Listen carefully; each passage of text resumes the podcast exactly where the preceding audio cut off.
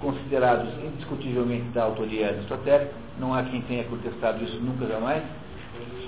É, como vocês também sabem, o livro que vocês estão lendo não é um livro, no sentido que nós usamos a palavra modernamente, são, na verdade, anotações de aula dos alunos Aristóteles, e essas anotações de aulas foram aos poucos, aos pouquinhos, né, foram sendo editadas. Mas a edição mesmo nunca foi feita, tanto é você pega essa edição aqui, que transcreve literalmente os arquivos, né, os, os, os, é, os fragmentos e os, o, né, os textos separados, você vai descobrir, por exemplo, que a ordem está errada. Então você vai estranhar muitíssimo, essa, embora a tradução seja melhor aqui, você estranha a ordem, porque ele fala de coisas que vêm antes e depois. Por quê? Porque é, é, nem sempre as ligações dos assuntos são feitas com clareza, porque na verdade pegou-se assim, um monte de material que alguém anotou e por isso transformou-se em a política de Aristóteles. Então sempre houve tentativa de fazer o copydesk, o nome na indústria editorial fala-se copydesk, que é aquilo que você faz o sujeito que pega, por exemplo, uma gravação de uma entrevista e transforma aquilo em texto. Tá? Na indústria editorial, no jornal também fala copydesk, né? Também fala assim. É tirar os né, a, né, aquelas repetições eh, de vício de linguagem. Então, o copydesk é uma limpeza e arrumação do texto para a linguagem escrita, que não é igual à linguagem oral. Você não pode começar é, sentenças com, com pronomes. É, me, me pergunto, não, não, pode começar assim, tem que começar com pergunto-me. Então eu me pergunto, mas nunca me pergunto, todo mundo fala assim. Essa é a razão que há, é, pela qual há certa dificuldade, mas dificuldade que não é intransponível. Eu, eu tenho comparado essa tradução aqui com essa aqui, sistematicamente, e com a tradução é, organizada pelo Jonathan Barnes, da, que é a tradução de Oxford, que é uma tradução extraordinária, é a tradução que um inglês, um americano culto usa. Então, portanto, estamos aí com uma tradução de primeira linha e, e eu vou policiando aqui para que as coisas fiquem mais claras. Tá certo? Então, alguém lembra onde nós estávamos ontem? 27. Então tá. Então, a prestação dos dois modos de aquisição. Então, para quem não lembra desse último pedaço, Aristóteles faz uma diferença preciosa aqui para nós entendermos a própria. É, antes disso, eu queria lembrá-los que o, a, a chave do enigma para entender Aristóteles é que Aristóteles acha que a polis, ou seja, a vida social, é tão natural quanto respirar. Dizer, é tão natural o homem comer, respirar, ter filhos, quanto viver na, na, na polis. Faz parte da natureza. A polis, na opinião do Aristóteles, faz parte da natureza. Ela é, não é uma, uma convenção humana, não é uma conveniência, não é uma invenção. O homem não existe fora da polis. E ele é, é respaldado por todas as coisas práticas, porque você também não encontra nunca ninguém assim. É, a não ser o Caspar Hauser, que, que virou uma bicho, um bichinho, né? É, o Caspar Hauser virou um bichinho. Então ele tem toda a razão. Ele acaba dizendo então para nós que ou você, se você não consegue viver em sociedade, é porque você é o Deus, ou você é então, por exemplo, os hindus têm a, a, a, ideia do monge errante. O monge errante é um sujeito tão especial, tão especial, que ele cai fora do sistema de dizer, o monge errante não é mais Brahmani. Porque o Brahmani só faz sentido nas relações sociais com as outras castas, porque o Brahmani está ali para escrever a agenda da vida dos outros. Mas se você não tem mais, você não está mais da sociedade, você não é mais Brahmani. Do mesmo modo que o párea é o sujeito que cai do sistema de castas para baixo, é o párea é o sujeito que cai para baixo, que se despeita. Porque ele não consegue ser nada, ele não consegue aceitar nenhuma responsabilidade, então o párea vai ser nada, é um, um, um livre atirador na vida. Do mesmo modo que você pode sair por baixo, você pode sair por cima. Então como é que você sai por cima? Você vai por cima como um monge errante. Então você deixa de ter responsabilidades bramânicas ou seja, você não tem mais de educar a sociedade. E você vai ah, sair por aí, é, meditando, passa a vida inteira andando na, aí comendo o que puder. Então, o Aristóteles fala assim, mais ou menos, do mesmo jeito. Quando ele diz que ou é Deus ou é animal, está falando que é ou párea, né, ou o monge errante, um dos dois. É, no fundo é isso. Então, o, o Aristóteles a parte do pressuposto de que a vida social é imprescindível e é indissociável da própria natureza humana. E que ele, então, diz que o processo econômico, o herói, o processo econômico está associado à vida social, à vida familiar, quando ele é um processo de sustento da família. E é isso que ele chama de economia, onde vem a expressão economos, né, que é a lei da casa, isso significa economia. Então, é, só se aplica a palavra economia na visão de, de Aristóteles ao processo de sustento, que pode ser uh, obtido por diversas formas. Pode ser obtido pela, pelo, pelo cuidado com os animais, pela predação, né, seja da natureza, seja de outros homens, e pela, pela, pela, pelo, pelo, pela, pela é, são esses dois, basicamente. E, e que há um fenômeno que, é, que, que se trata basicamente de uma distorção, portanto, uma perversão, perversão no sentido de sair do, do caminho, né? sair do caminho certo, que é a autonomia que adquire o mundo econômico a partir da invenção da moeda, quando então enriquecimento não significa mais possuir coisas úteis, mas significa possuir moeda. Você passa a ter então um acúmulo de moeda. Mas como a moeda é simplesmente uma referência, a moeda é apenas uma, uma é, um, é um poder é, suposto de compra, né? porque, veja, todas as pessoas que tinham moeda e as moedas foram extintas. Quem tinha marcos antes da, da, da guerra, quem tinha, quem tem, se alguém aparecer com dinheiros aí escondidos aí, usados, sei lá o que for, não consegue mais trocar, nem no Banco Central. Quer dizer, os dinheiros são basicamente é, artificiais. E isso houve um tempo que não era, né? Havia um tempo em que o dinheiro representava uma parcela ideal de um estoque de ouro, um modo padrão ouro. Aí quando o Charles de Gaulle resolveu mandar aviões é, cargueiros para Washington, cheios de dólares para trocar, o Richard Nixon, é, acho que foi o conseguiu, acho que era o de Gaulle ainda, não tenho em 71, o Richard Nixon baixou o decreto dizendo que não havia mais conversibilidade. Nas notas de dólar, antes desse assunto, tinha lá uma nota, assim, esta, esta nota corresponde a uma parcela ideal e pode ser trocada por uma quantidade ideal de ouro. Mas o dólar tinha uma base em ouro. Essa conversibilidade não tem mais. Se tiver uma nota de dólar no bolso, pode reparar que não se promete mais isso.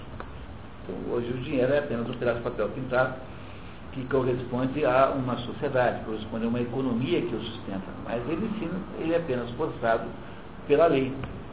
Então Aristóteles está dizendo isso aqui. E dizendo, portanto, que isso de especular com dinheiro ou com mercadorias não é, na, não é do mundo da economia. A economia é um mundo baseado nas, nas, nas, nas eu acho que isso tem uma sabedoria tão grande, porque na minha vida eu fui economista, sou economista há muitos anos, e fui do mercado financeiro, estive envolvido em todos os aspectos do mundo econômico, e hoje, por exemplo, eu tenho horror a assuntos financeiros. Bolsa de valores, sabe? eu não tenho mais nenhum interesse nessas coisas. E, no entanto, tenho crescentemente interesse na economia agrícola, que é, afinal de contas, uma economia com base real. Né? E essa doença que está implícita nessa separação que o que o Aristóteles faz, me pegou também. Então eu tenho cada vez mais apreço, tanto é que no livro que eu escrevi sobre soja, com o Gilberto Nacober, nós colocamos assim no, no, uma epígrafe dizendo assim, o sujeito que consegue produzir um litro de leite ou um, um pedaço de grama tem muito mais valor, faz mais para o seu país do que todos os políticos juntos. E chega uma hora em que você passa a ter uma certa admiração por quem é capaz de fazer coisas concretas e reais consertar uma doença, é, tirar uma dor de dente, fazer uma roupa, produzir um veículo, é, produzir um quilo de batata, e essas coisas. Né? Fazer uma casa, essas coisas têm um valor extraordinário. E o mundo, não o mundo econômico não pode se virar simplesmente uma referência financeira. Né? Isso Aristóteles nos contou ontem. E ele então continua aqui, dizendo que então há dois modos de você adquirir riqueza, um pelo caminho econômico, que é o caminho da, da, da, da sustentação normal da família, e outro pela especulação, que é, não é arte econômica. Ele não dá a esse tipo de atividade econômica um status econômico. Ele vai explicar aqui um pouquinho melhor isso agora. Precisamos aí de um voluntário do leitor. Quem gostaria de ser leitor hoje, por favor? Voluntário da primeira metade da noite. Marcos, muito bem. Vamos lá. Estamos na 27, apreciação dos dois modos de aquisição. A questão pela qual começamos era saber se o governo, quer doméstico, quer político, compreende a tarefa de adquirir ou se ele não pressupõe já feitas as aquisições.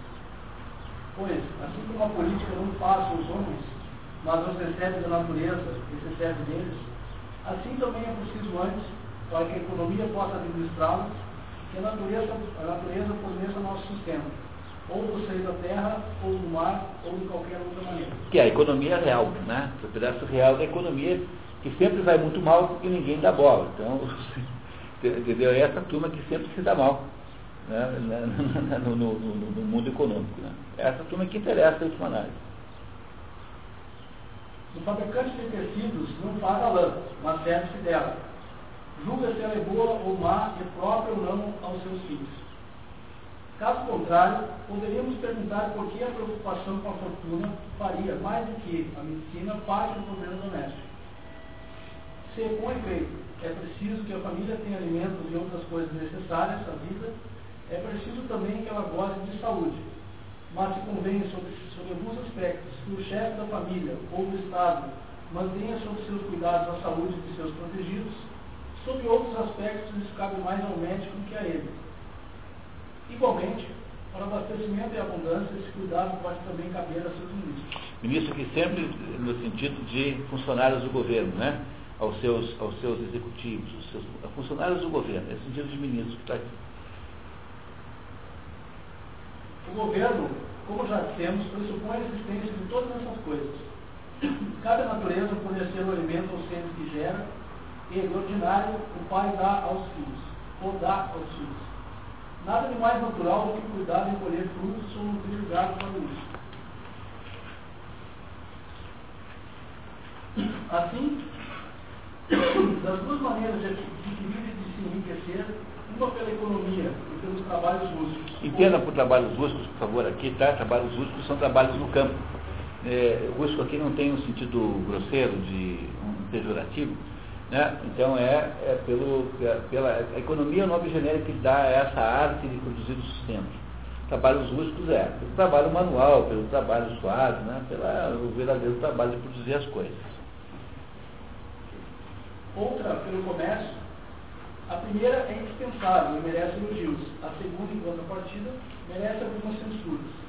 Nada recebe na natureza, mas tudo da convenção. É da convenção que estabelece que uma dívida tem que ser paga, a convenção que estabelece as, as relações entre os comerciantes. Veja, ele, ele, está sendo um pouco radical aqui, é claro que, que, que, não se deve levar isso ao pé da letra, porque ele está simplesmente analisando medularmente o assunto. Né? Então ele acha que, como eu escrevi na antiga do livro, que o sujeito que produz um litro de leite tem um método extraordinário, que você tem a ideia do trabalho para fazer isso.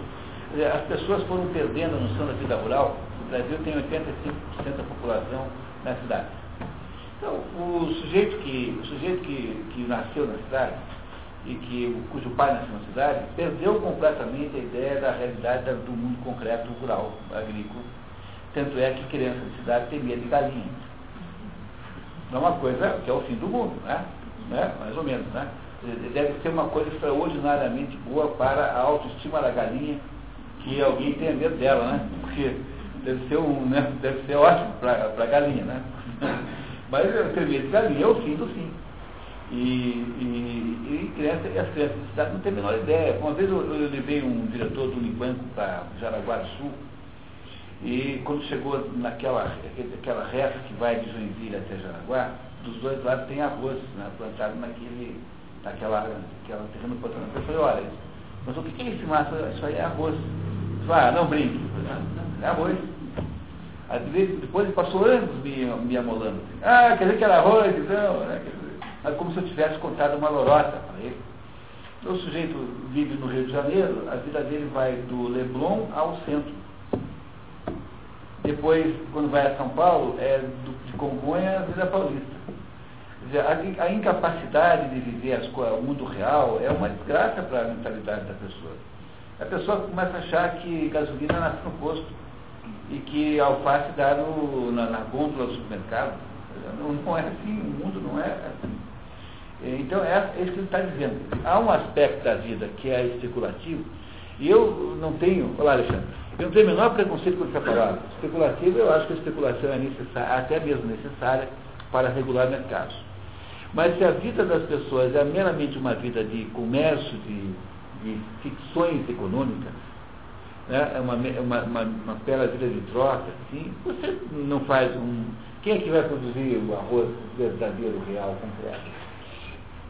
A bolsa de mercadorias enriquece os especuladores, mas a, a, é preciso ter o arroz real para poder almoçar, né? Essa aqui é a diferença. É isso que ele está dizendo. Então parece uma rabugice, mas tem um sentido muito interessante o que ele está dizendo aqui. Está tá dizendo que tem mais mérito aquela a parte, a parte da sustento que é econômico mesmo, e não especulativo. O que há de mais odioso, sobretudo, do que o tráfico de dinheiro, que consiste em dar para ter mais e com isso desvia a moeda de sua destinação primitiva? Está dizendo que a, o mais odioso de todos é a, o sistema bancário, o sistema de crédito. Ela foi inventada para facilitar as trocas. A usura, pelo contrário, faz com que o dinheiro sirva para aumentar-se a si mesmo. Assim, em grego, podemos, podemos dar o nome de topos, que significa progenitura, porque as coisas geradas se parecem com as que há geradas. Topos é em grego dinheiro e prole. Tá? dinheiro e prole, é, perdão, é, é, é, juro, juro, né? Tá? Não é isso, né? Eu faço que? É juro e prole. Então o que, que é o, o, juro? É o dinheiro gerando ele próprio. Então o que eu sempre digo para todos os meus alunos é que o negócio do casamento do dinheiro com o dinheiro é um casamento homossexual ele pode até existir sobre algum aspecto, mas ele é infértil. Então, a ideia, por exemplo, de você botar o seu dinheiro na, no Banco do Brasil para financiar o mensalão, então, imagina essas pessoas riquíssimas que estão depositando dinheiro no Banco do Brasil e lá ele financia a bandalheira política nacional. Não há jeito do sujeito de chegar no céu e não ser cobrado disso. Porque alguém, alguém vai cobrar. Espera um pouquinho. Você tinha 500 milhões, né? Tinha. Então, eu, o destino, nós arrumamos um jeito de você ficar rico, não arrumamos? Está arrumado, até que eu fiquei rico. Você pegou os 500 milhões, o que você fez? Depositei no Banco do Brasil, no CDB do Banco do Brasil, comprei. Ah, é? Ah, tá bom. Tá. Então, chama o cérebro. Né? Aí chama o cérebro, entendeu? Há um segundo. Porque você não tem o direito de fazer isso. Você não tem direito moral de fazer isso. Você tem 500 milhões, você tem obrigação de transformar esses 500 milhões em alguma coisa útil, transformá-lo em coisas úteis. Tem a ver com aquela parábola dos três, três moedas, né? É, isso mesmo, tá? Os três talentos. Essa é uma das parábolas mais. Terra, o outro. Isso mesmo, o, o, o, patrão vai viajar e dá para cada um dos seus três é, empregados um dinheirinho. Mesmo dinheirinho. Não é o mesmo dinheirinho. Então, valores diferentes, tá? Não lembro agora qual é. E, e, por, e por coincidência chamam-se talentos, tá? o modo que ainda está na Bíblia. Aí eu, o primeiro pega aquele dinheiro e vai lá, a, a, aplica no céu onde e tal. O segundo também aplica e o terceiro esconde lá embaixo de uma pedra para ninguém achar. E quando o, o, o chefe volta, né, o primeiro diz, olha, eu só me deu aqui um talento, eu fiz aqui isso, isso, isso, estou lhe devolvendo tantos. E o outro falou, ah, eu também fiz isso tal. E aquele que devolveu o que tinha recebido, que era o, o terceiro, levou a maior bronca do mundo. Foi posto para fora pelo, pelo, pelo, patrão. Porque se você recebeu talentos, né, era para usar.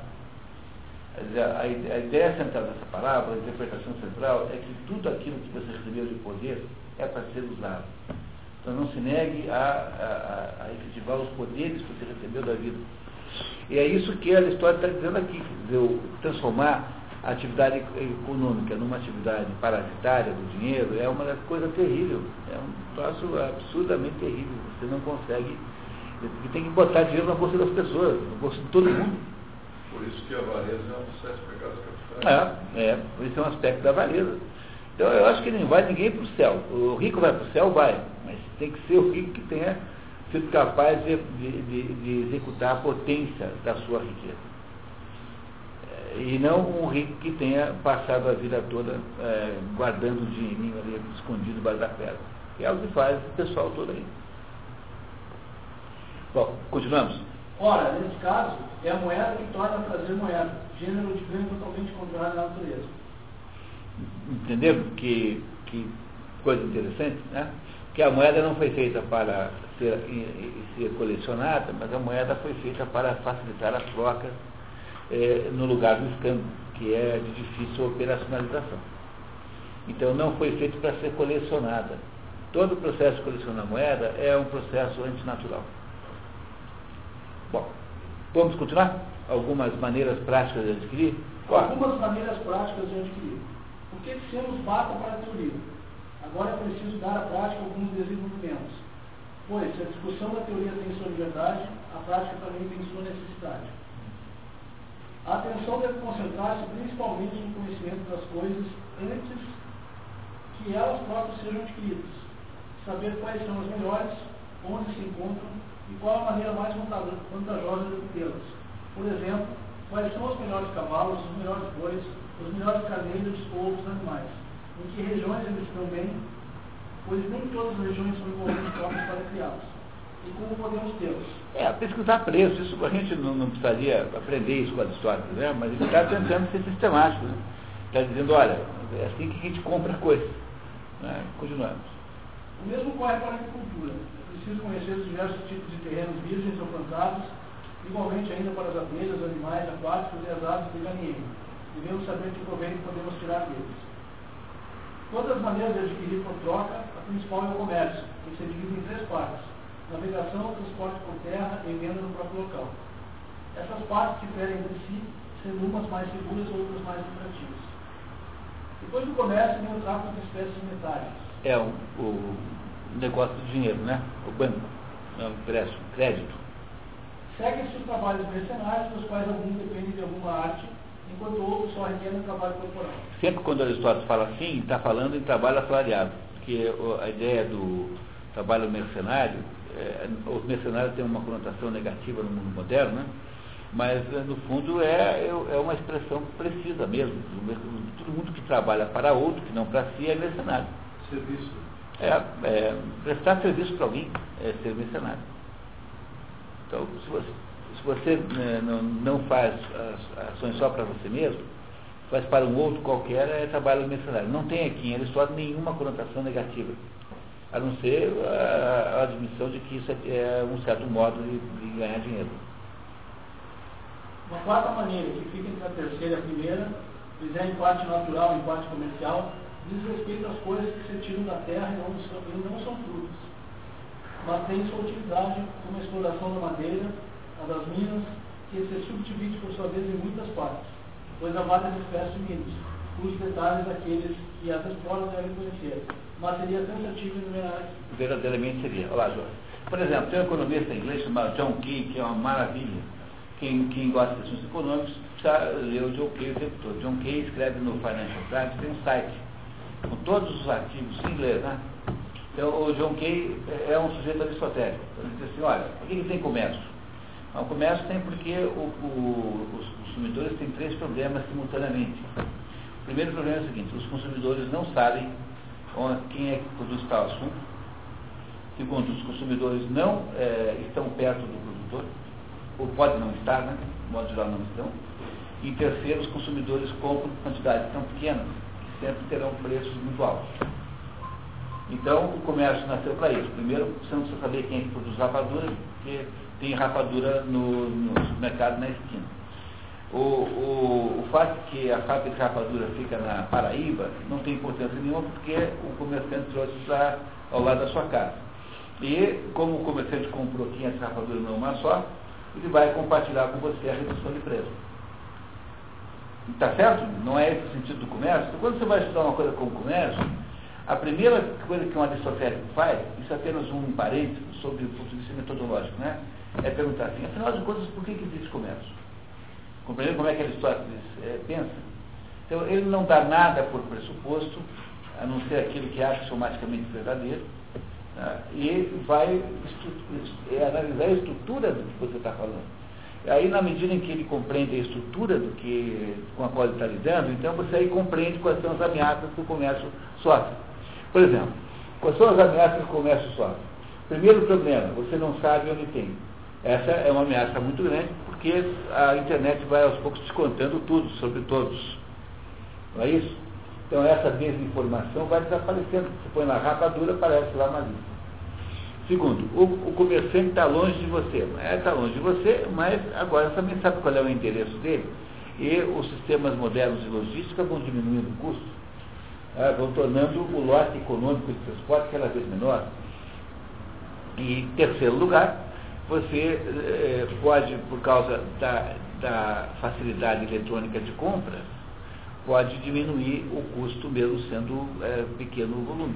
É, que é o, o, que faz, veja, veja como esse troço é tão grave como ameaça, que sob o ponto de vista da compra de livros, Jardim Olinda, que é uma, o menor município do Paraná, tem 1.400 e poucos habitantes, é do tamanho de Nova York.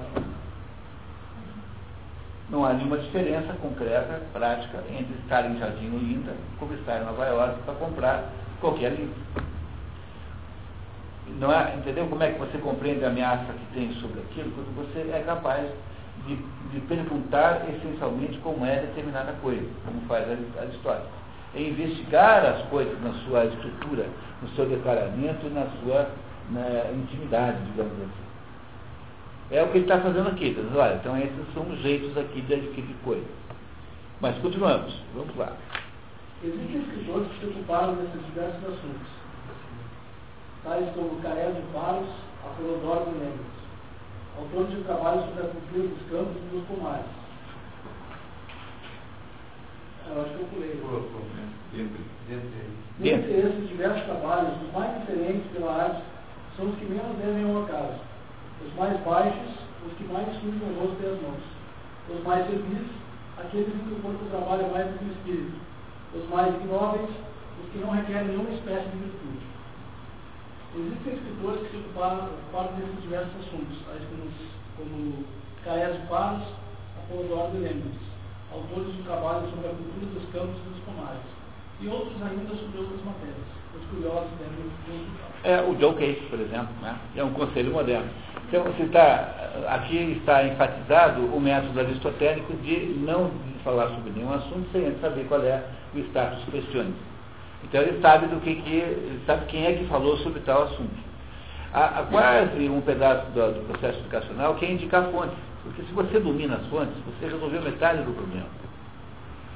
Então, vocês imaginem que coisa maravilhosa é uma biblioteca bem montada, em que você tem as fontes certas todas.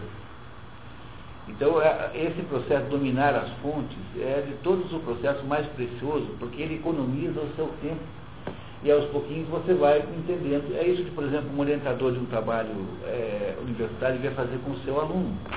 É para isso que ele está ali, para ajudar a entender melhor o que faz, né? É isso que você faz à medida que você constrói sua biblioteca. Então, pedir conselhos sobre fontes é bom, é, mas há uma, uma, uma, uma, uma maravilhosa vantagem em você ir descobrindo a sua biblioteca sozinho. Agora, o problema é que na medida em que você. É, isso funciona exatamente como, como quem começa a gostar de vinho. Não, no meu caso, não sou apreciador de vinho. Mas o pessoal que vira assim, sei lá o que, enólogo, sei lá, enófilo, né? Eles no começo gostam do Chateauneuf de Pá. Depois acham depois que acham que é uma porcaria aquele negócio. Por quem vai começar a se interessar por música erudita. A tendência é começar gostando de Tchaikovsky depois você não consegue mais ouvir Tchaikovsky na vida, porque ele é muito, muito pop, né? E você acaba sempre em bar. Entendeu? Então é a mesma coisa que acontece com a sua biblioteca. Você vai taqueando, mas a gente tem que ter a coragem de jogar livros fora, sabe? Não ter nenhum constrangimento nisso. Porque o, o, livro, afinal de contas, tem conteúdos variados, né? Então o, o, o processo de, de de estudar é um processo de refinar as fontes, de certa maneira. Uh, esses, vocês que estão há um bom tempo estudando comigo já têm uma boa quantidade de fontes notáveis, porque o processo de obter boas fontes é você começar por algum lugar. Você, você chega num, num determinado livro, como, como um livro do Mário Ferreira dos Santos, ele vai indicar outros. Então ele é o seu indicador. Se você vai assim, assim, assim, vai construindo a sua biblioteca. Uh, aí com base naquela ideia né, de que os, os, os que se parecem se encontram. É, o Ferreira não vai indicar alguém que esteja contrário ao que ele pensa, então é assim que você vai fazendo. E uma biblioteca, portanto, leva uma vida inteira para ser montada. Toda a vida. Toda a vida, não para nenhum momento de fazer. Assim aquilo, né? Aquilo. Que é uma tristeza, né? Ontem, ontem no aeroporto eu vi um livro sobre caça lá, né? Estava lá, um sul indiano lá, me interessou, peguei o livro, direto na bibliografia, né? Procurar o Geoff Shumon, o René não tem. De volta. Ah, mas isso é, é bem assim que faz mesmo. Porque se você, o sujeito vai fazer um livro sobre cara, não um consultor, ah, pelo menos o som. O som tem um livro que vocês conseguem comprar no comércio, chamado, o nome do livro é O Sentido das Raças. Mas é uma invencionice do editor brasileiro. Então, e dentro desse livro tem um artigo grandão chamado O Sentido das Raças, depois tem O Sentido das Castas, e tem um artigo sobre arte esotérica. É, esse livro, esse pedaço chamado O Sentido das Castas, que dentro desse livro, cujo título é O Sentido das Raças, é o melhor trabalho já escrito sobre castas por qualquer pessoa no mundo. Então esse livro é um livro fundamental para quem está querendo entender isso. Tá? Tá? O, nome do livro na, na prateleira é O Sentido das Raças. E também é um artigo interessantíssimo, sabe? O, o artigo chama, dentro tem três artigos. Um chamado O Sentido das Raças como título do livro, que é um artigo muito bom. Tem um segundo chamado O Sentido das Castas. E tem mais um terceiro artigo sobre a arte, arte tradicional. Então, eu, nesse momento, estou recomendando ah, basicamente o das castas, porque foi o assunto que o Marco levantou ali. Então, nada melhor, um livro que, sobre esse assunto que não é, considere o livro do som, está errado, tá? houve, é, não, não houve pesquisa suficiente. Tem que ter. É esse mesmo que faz. Começa, você começa a adquirir um DNA contra ficar frágil. Aos poucos você não compra mais livro errado. Sabe, livro errado? Ah, porque é sempre um problema, né? Porque não só você gastou um dinheiro, não deixou de comprar um melhor, e como aquele livro vai ficar na prateleira lá o tempo todo te acusando de burro, burro, burro, burro. Você vai ficar né, o tempo todo, né? Lendo que o livro vai ficar assim, com aquele de burro. Conhecer a bibliografia é o segredo. É um dos segredos aí. É o segredo. É, é o segredo. É isso.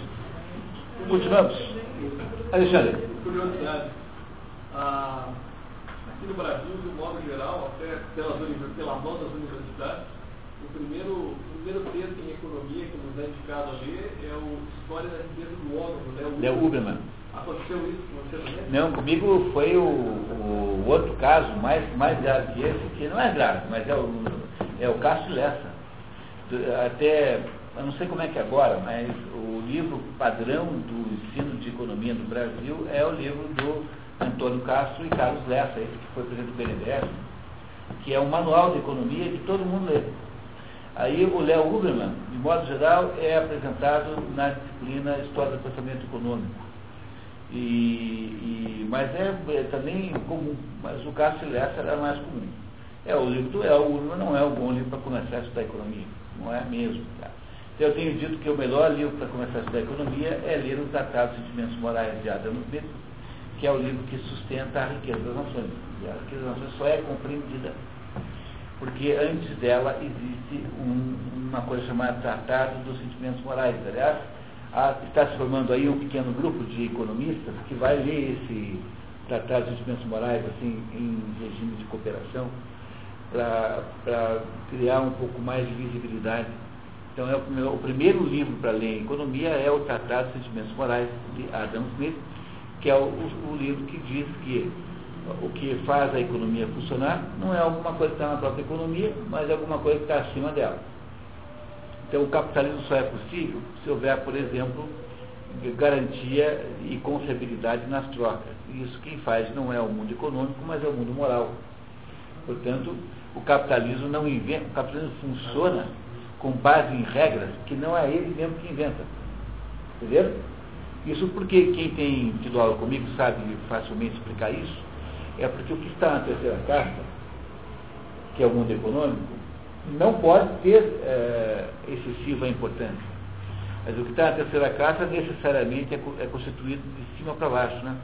Por exemplo, é, a terceira carta não lida com dinheiro. Quem é que diz que o dinheiro é dinheiro? O governo, segunda. Quem é que diz que os contratos, é, a, a, a, capacidade de honrar contratos é fundamental? É a primeira. Então, o que acontece no mundo econômico é apenas reflexo do que está no, no mundo político, sociopolítico e no mundo das ideias humanas. Então, não adianta ficar estudando economia pelo, pela própria economia. Tem que estudar economia por coisas que estão acima dela, porque senão você vira economicista. O que é economicista? É essa atitude que alguns economistas, infelizmente, têm de resolver tudo a taxa de juros. Pois o, o problema do Brasil não é só a taxa de juros. Economicismo é uma perversão da, da economia, em que você achar que tudo depende apenas de fenômenos de transações econômicas.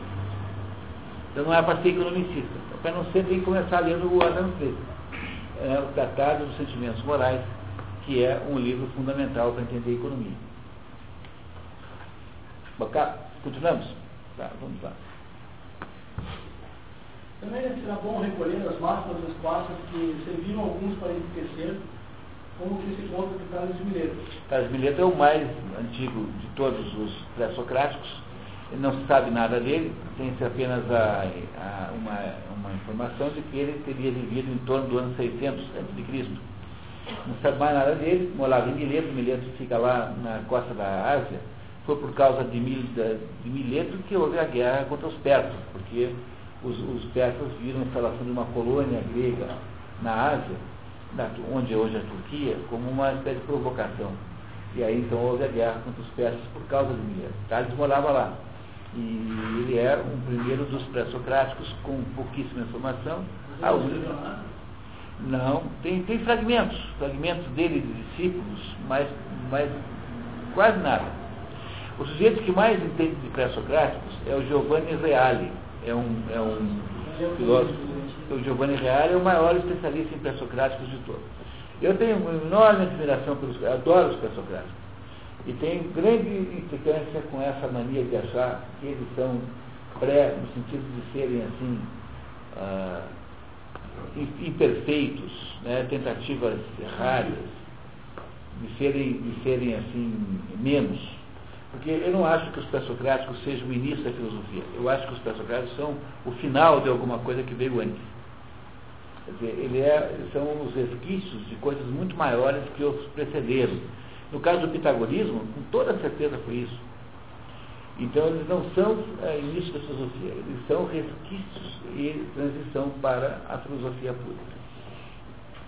Mas vamos ver o que, que o Tales de Mileto aqui diz que a gente deve fazer para ficar rico. Trata-se de uma das especulações gerais para alcançar a fortuna, mas atribuída a ele por causa de sua sabedoria. Como o censuravam pela pobreza, zombavam de sua inútil filosofia, o conhecimento dos astros nos atos permitiram prever que haveria abundância de olivos. Tendo juntado todo o dinheiro que podia, ele alugou, antes do fim do inverno, todas as prensas de óleo do milheto e quios. Conseguiu-os a bom preço, porque ninguém oferecera melhor e ele dera algum adiantamento. Feita a colheita, muitas pessoas apareceram ao mesmo tempo para conseguir as prensas, e ele as alugou pelo preço que quis. Tendo ganho, ganho muito dinheiro, ganhado muito dinheiro, mostrou a seus amigos que para os filósofos era muito fácil enriquecer, mas que eles não se importavam com isso. Foi assim que mostrou sua sabedoria. Então, gostaram dessa? Está tá dizendo o seguinte, que esse negócio de especulação é, é, é fácil de fazer, mas não é isso que faz que o homem existe. É, é, é, apenas uma bobagem. A vida humana não pode ser isso. A vida humana tem, é muito mais legítima no filósofo. É, é por isso que, que não é falta de capacidade, mas é apenas uma escolha. Em geral, o monopólio é um meio rápido de fazer fortuna. Assim, algumas cidades, quando precisam de dinheiro, usam desse recurso. Reservam-se a si mesmos a de vender certas mercadorias e por conseguinte, de fixar seus preços como quer. Como, por exemplo, só o governo pode vender óleo livre. Aqui no, no Brasil, até pouco tempo, tinha uma situação como essa. Bom, até tem a Petrobras, né, que é onde podia vender, mas teve aí o caso, aí, esse caso muito comprido do trigo, por exemplo.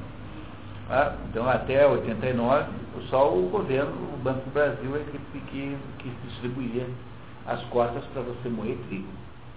Né? Então, é um, é exemplo aqui recente. Ah, às vezes acontece isso, né? Então, veja, o, o, o, imagine a quantidade de. A, o que é a Petrobras é? Ela é uma agência tributária. Imagine a, o, volume tributário que a Petrobras não joga no caixa do governo. Porque eles devem cobrar, pelo, pelo, custa o litro de gasolina, sei lá, 20 centavos, eles cobram R$ 2,50. Ah, tudo no meio é, é, é, é tributação. Então, o governo transformou a indústria de automóvel e a indústria de petróleo em instrumentos tributários, é isso que ele está dizendo aqui. Na Sicília, um homem que obtivera vários depósitos de dinheiro poderoso do certo das portas. Quando os mercadores vieram de as partes para vendê-los, só ele foi vendê-los, entretanto se o dobro, de maneira que o que lhe custava 50 talentos vendia por 100. Dionísio, o tirano, do caso, não confiscou seu lucro, mas ordenou que saísse de Siracusa por ter imaginado para enriquecer um expediente prejudicial aos interesses do chefe de Estado. Aquele homem tivera a mesma ideia que Tales, ambos com monopólio fizeram nada. É, o Diniz todo mundo conhece, é aquele que vendeu o Platão na feira, que era um sujeito lá, um tirano de Siracusa, que é famosíssimo também porque foi ele que inventou a tal da história da espada de Damocles. Ele convidou lá um chamado Damocles para uma festa, festa maravilhosa, um banquete, tal, música, dançarinos tal. E aí botou o sujeito sentado numa cadeira e sobre, sobre a qual havia uma espada é, pesada segura por uma crina de cavalo, uma, um fio de crina de cavalo. Então ele ficou lá sendo homenageado, mas eh, ali sujeito a ser morto a qualquer momento. E o que ele imaginava fazer com isso era mostrar ao ao, ao, ao Damocles qual é, quão pouca diferença há entre a felicidade e a infelicidade na, na prática. Né? Mais ou menos essa ideia. Tá? É uma figura folclórica do tempo de Aristóteles, esse Dionísio. É bom que os que governam os estados conheçam esse recurso, pois é preciso dinheiro para as despesas públicas e para as despesas domésticas. O Estado está menos do que ninguém em condições de dispensá-lo. Assim, o capítulo das finanças é quase o único que alguns prestam atenção, aqui alguns prestam atenção. Achando que todo mais é menos importante.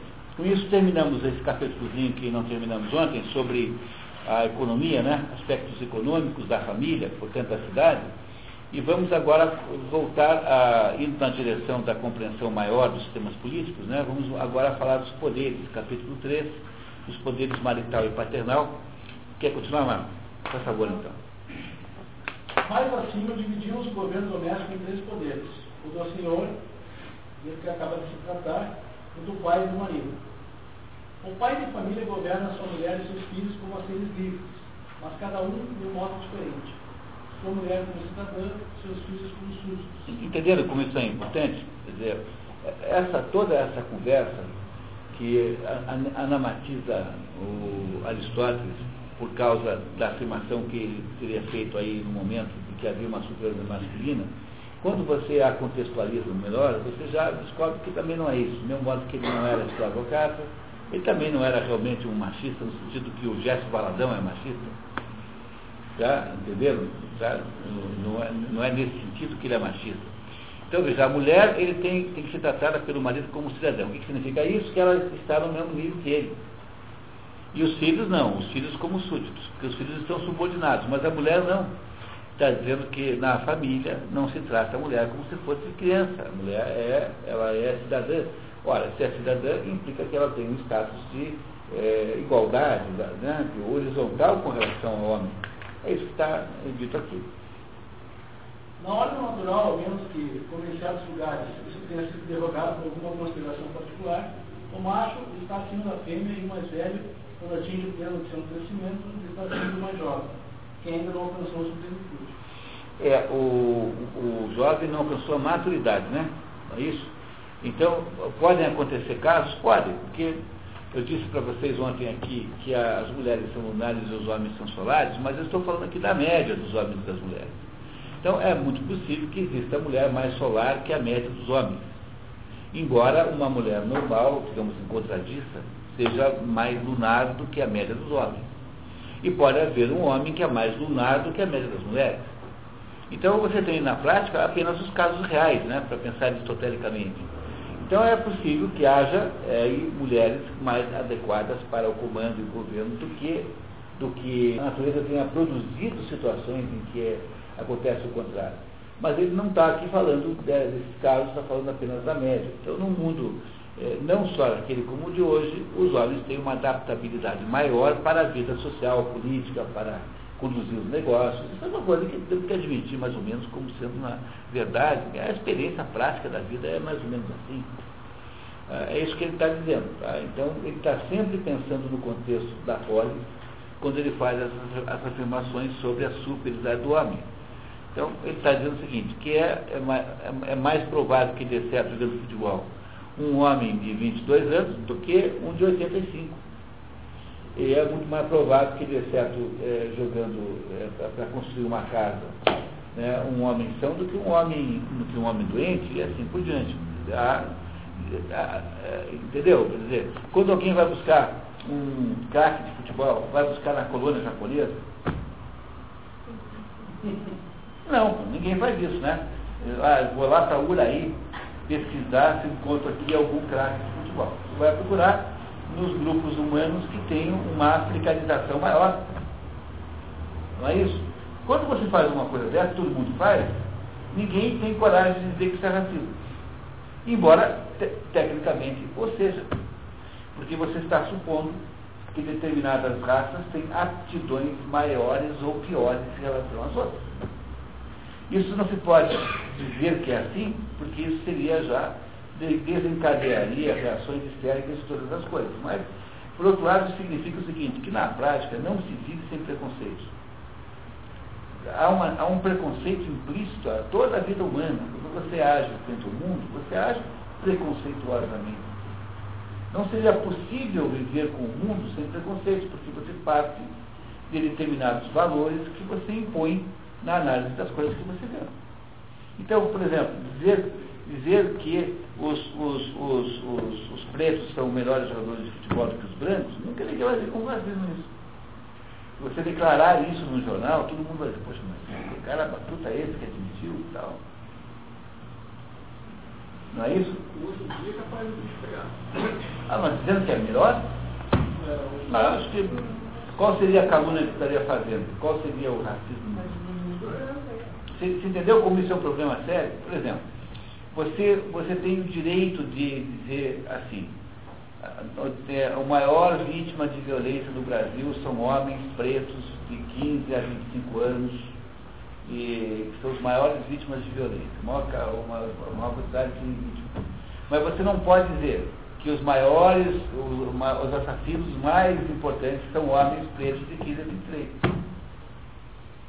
Entendeu? Isso que, que se quer não é racismo, porque é, seria racismo se eu aceitasse todas as situações como racismo. É apenas uma propaganda de minoria. Compreende isso, né? Eu, eu posso dizer que eles são vítimas, eu não posso dizer que eles são culpados. Então, por exemplo, os homossexuais declaram que houve, no ano passado, no Brasil, 400 mortes de homossexuais. Como se isso fosse relevante estatisticamente. Né? Mas ninguém pode dizer que a maioria dos assassinos também eram homossexuais. Entendeu? Eu posso dizer uma coisa, mas não posso dizer outra. Então, isso na verdade é apenas uma enorme palhaçada, que não é para levar a sério de modo nenhum. É só ter paciência de aguentar até a hora que essa bobagem irá encontrar aí, né, uma árvore no meio do caminho, né, vai encontrar aí a, a recuperação da sanidade. Mas é isso que, que o Aristóteles está dizendo, né? Ele está aqui, nessa conversa aqui, está dizendo que as mulheres, de modo geral, são menos adaptadas para a vida mundana que os homens são. Mas isso é uma coisa muito óbvia, que é verdade. É, começa pela própria estrutura genital, os homens têm a genitália para fora, as mulheres têm a genitália para dentro. Isso não é, não é alguma coisa que passe assim despercebido como um detalhe é, de coincidência, isso é alguma coisa que, que, define muito o modo como você é. A sua, a sua natureza corpórea define um pouco a sua mente também. Então ele está dizendo é isso, tá? Está dizendo que de modo geral os jovens são, devem, eh, consideração, devem deixar o poder para os mais velhos, os mais jovens. Você aplica na sua casa isso rigorosamente e que o mundo mundano, é, né, a vida mundana, é mais adequada aos homens do que às mulheres. Que não quer dizer que não tenha mulheres capazes de fazer isso, e que não quer dizer que elas devem ser proibidas. Né? No entanto, é, é muito diferente você proibir e de você achar que as mulheres vão competir com os homens de igualdade de condições. Se tivessem competições atléticas misturadas os dois sexos, as mulheres perdiam todas. não é? Perderiam todas. Na, na, na, maratona elas chegam seis minutos depois dos homens. Seis minutos, foi uma eternidade. Agora, pode ser que ela chegue na frente da maioria dos homens que estão correndo. A, a minoria de mulheres do topo é mais rápida do que a maioria eh, dos homens. Compreenderam? Mas eh, declarar que os homens são mais adequados, adaptados aos esportes, do ponto de vista puro, é verdade, porque é alguma coisa ligada à testosterona, sei lá o que. Não é isso? Por exemplo, você procura no mundo médico, a quantidade de cirurgiãs é muito baixa. Não é, cara? Tem pouquíssimas cirurgiãs. Tem uma quantidade muito maior de homens cirurgiãs. E esse é um fenômeno de que natureza? Esse é um fenômeno mais ou menos assim. Oi, Roseli. Tá? Esse fenômeno é mais ou menos assim. A, a arte da cirurgia é uma arte de, que exige uma, uh, uma estrutura física para a qual o homem é mais uh, adequado. Ficar oito horas operando alguém é alguma coisa que um homem faz melhor do que uma mulher.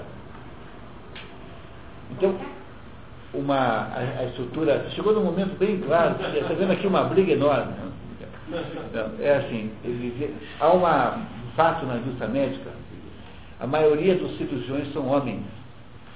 Isso não é porque haja algum preconceito, algum impedimento de natureza política, seja um impedimento é, secreto, não é. É porque é, para ficar, a vida do cirurgião é uma vida que exige um determinado tipo de estrutura física para a qual o homem está mais adequado do que a mulher pela mesma razão pela qual determinadas tarefas, muito minuciosas, como montar microcircuitos, fazer trabalhos manuais como crochê, enfim, essas coisas, são muito mais adequadas para as mulheres do que para os homens, que têm uma habilidade do pequeno muito maior. Então, quando eu digo isso, eu não estou dizendo que eh, não possam existir exceções. Não é? O Aristóteles não está dizendo que não há exceções. Ele quer apenas reconhecer os fatos em si. Porque a gente não faz mais isso, a gente fica então inventando um mundo que é uma, um mundo de conveniências políticas, de relações, que vira assim uma espécie de mentira organizada. Mas não, o fato de que as mulheres são civilmente iguais aos homens, não significa que elas sejam iguais aos homens de fato. Nem na sua psicologia, nem nas suas habilidades, nem nas suas é, tendências, nem nos seus vieses. E criou-se uma verdadeira a, a situação criminal de se dizer isso discutir esse assunto hoje em dia. Eu na estrada, vamos para São Paulo, né? E às vezes eu vejo uma motorista mulher, né? E, e eu faço assim, eu vejo a mulher, né? É. Dirigindo um caminhão? Claro. É, por que, que não pode? Pode, mas. É, é, eu mesmo eu fico, assim. Não é, não é proibido, primeiro nunca deve ser proibido. Agora, uma outra coisa é a gente admitir, é a gente declarar que os dois sexos têm habilidades idênticas, que são iguais, que as únicas diferenças que têm. Né? É, é inventar uma grande teoria que não existe na prática. É o que o Aristóteles está dizendo aqui. Então, quando ele fica dizendo que a mulher, porque no fundo estou querendo explicar por que ele fala assim. Ele não está uh, dizendo que, sob um ponto de vista moral, ao contrário, ele vê a mulher como no mesmo nível é, do homem. Só que ele acha que, sob o ponto de vista dos assuntos de política, porque eles são ligados, ligados aqui, que é da gestão da cidade, os homens têm mais, mais possibilidades, têm uma, uma tendência maior. É isso que ele está dizendo. Você lembra aquela frase do Mário Amato, para uma ministra da inteligência, apesar de ser mulher? Pois é, mas já é grosseria absoluta, né? né? Mas... Mas aí nessa linha que nós cima esse, esse livro, quando ele, eu não li, quando ele fala sobre a polis, ele imagina uma polis dirigida por ele, é, ele, ele, ele acha que o mundo, o mundo da polis, que é o mundo das relações, o mundo da guerra, é, é mais adequado para homens do que para mulheres. Então, a, a, é por isso que ele acha que há uma superioridade masculina é, nesse sentido. Isso é, você tem exatamente igual hoje em dia, é a proporção entre mulheres políticas e homens políticos. Diz, ah, não, mas que os homens têm, têm vantagem. Mas é, tem leis aí que obrigam a, a botar cotas para mulheres. As mulheres não querem ser vereadoras. É, nunca cumprem. Nunca cumprem. Né? Falta filosofia, né? É o quê? Filosofia também. Filosofia. Para ter mais, mais é, homens filósofos do que mulheres. Olha, a pessoa que explica essas coisas melhor do mundo é a Camille Palha. Tá? Então a Camille Palha diz assim, olha, você tem você nunca vai encontrar uma mulher como, como o Jacques Estripador. Não há Jacques Estripadores mulheres. Mas também não há mulheres como Mozart. Porque os homens são naturalmente desequilibrados, né? os números ímpares são masculinos, os homens são desequilibrados, podem ir para muito bem e para muito mal. E as mulheres são equilibradas porque a natureza precisa que elas sejam, porque a natureza cedeia nelas a maternidade. Então, a Camille Pará diz que para os homens, todos os assuntos mundanos, por, por exemplo, se dia em Paranavaí, me perguntaram assim, ah, por que, que tem mais homem do que mulher na filosofia? Eu, ah, por quê? Porque as mulheres eh, não se interessam por isso.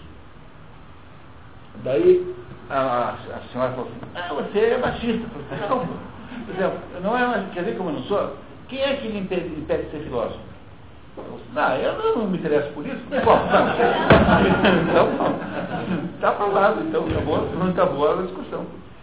Entendeu? O problema das mulheres não é que elas não tenham vocação para a filosofia, é que para um homem a filosofia é a vida toda, é o assunto para o qual o sujeito dedica toda a sua existência. E as mulheres têm valores diferentes, porque elas olham o mundo sob pontos diferentes. É por isso que você tem uma população diferente em termos de quantidade. Isso não impede que haja mulheres que, se, que tenham a mesma a postura com relação aos homens, mas ele está falando aqui de habilidades médias, de atitudes médias. Isso não adianta a gente ficar escondendo, porque isso é assim mesmo.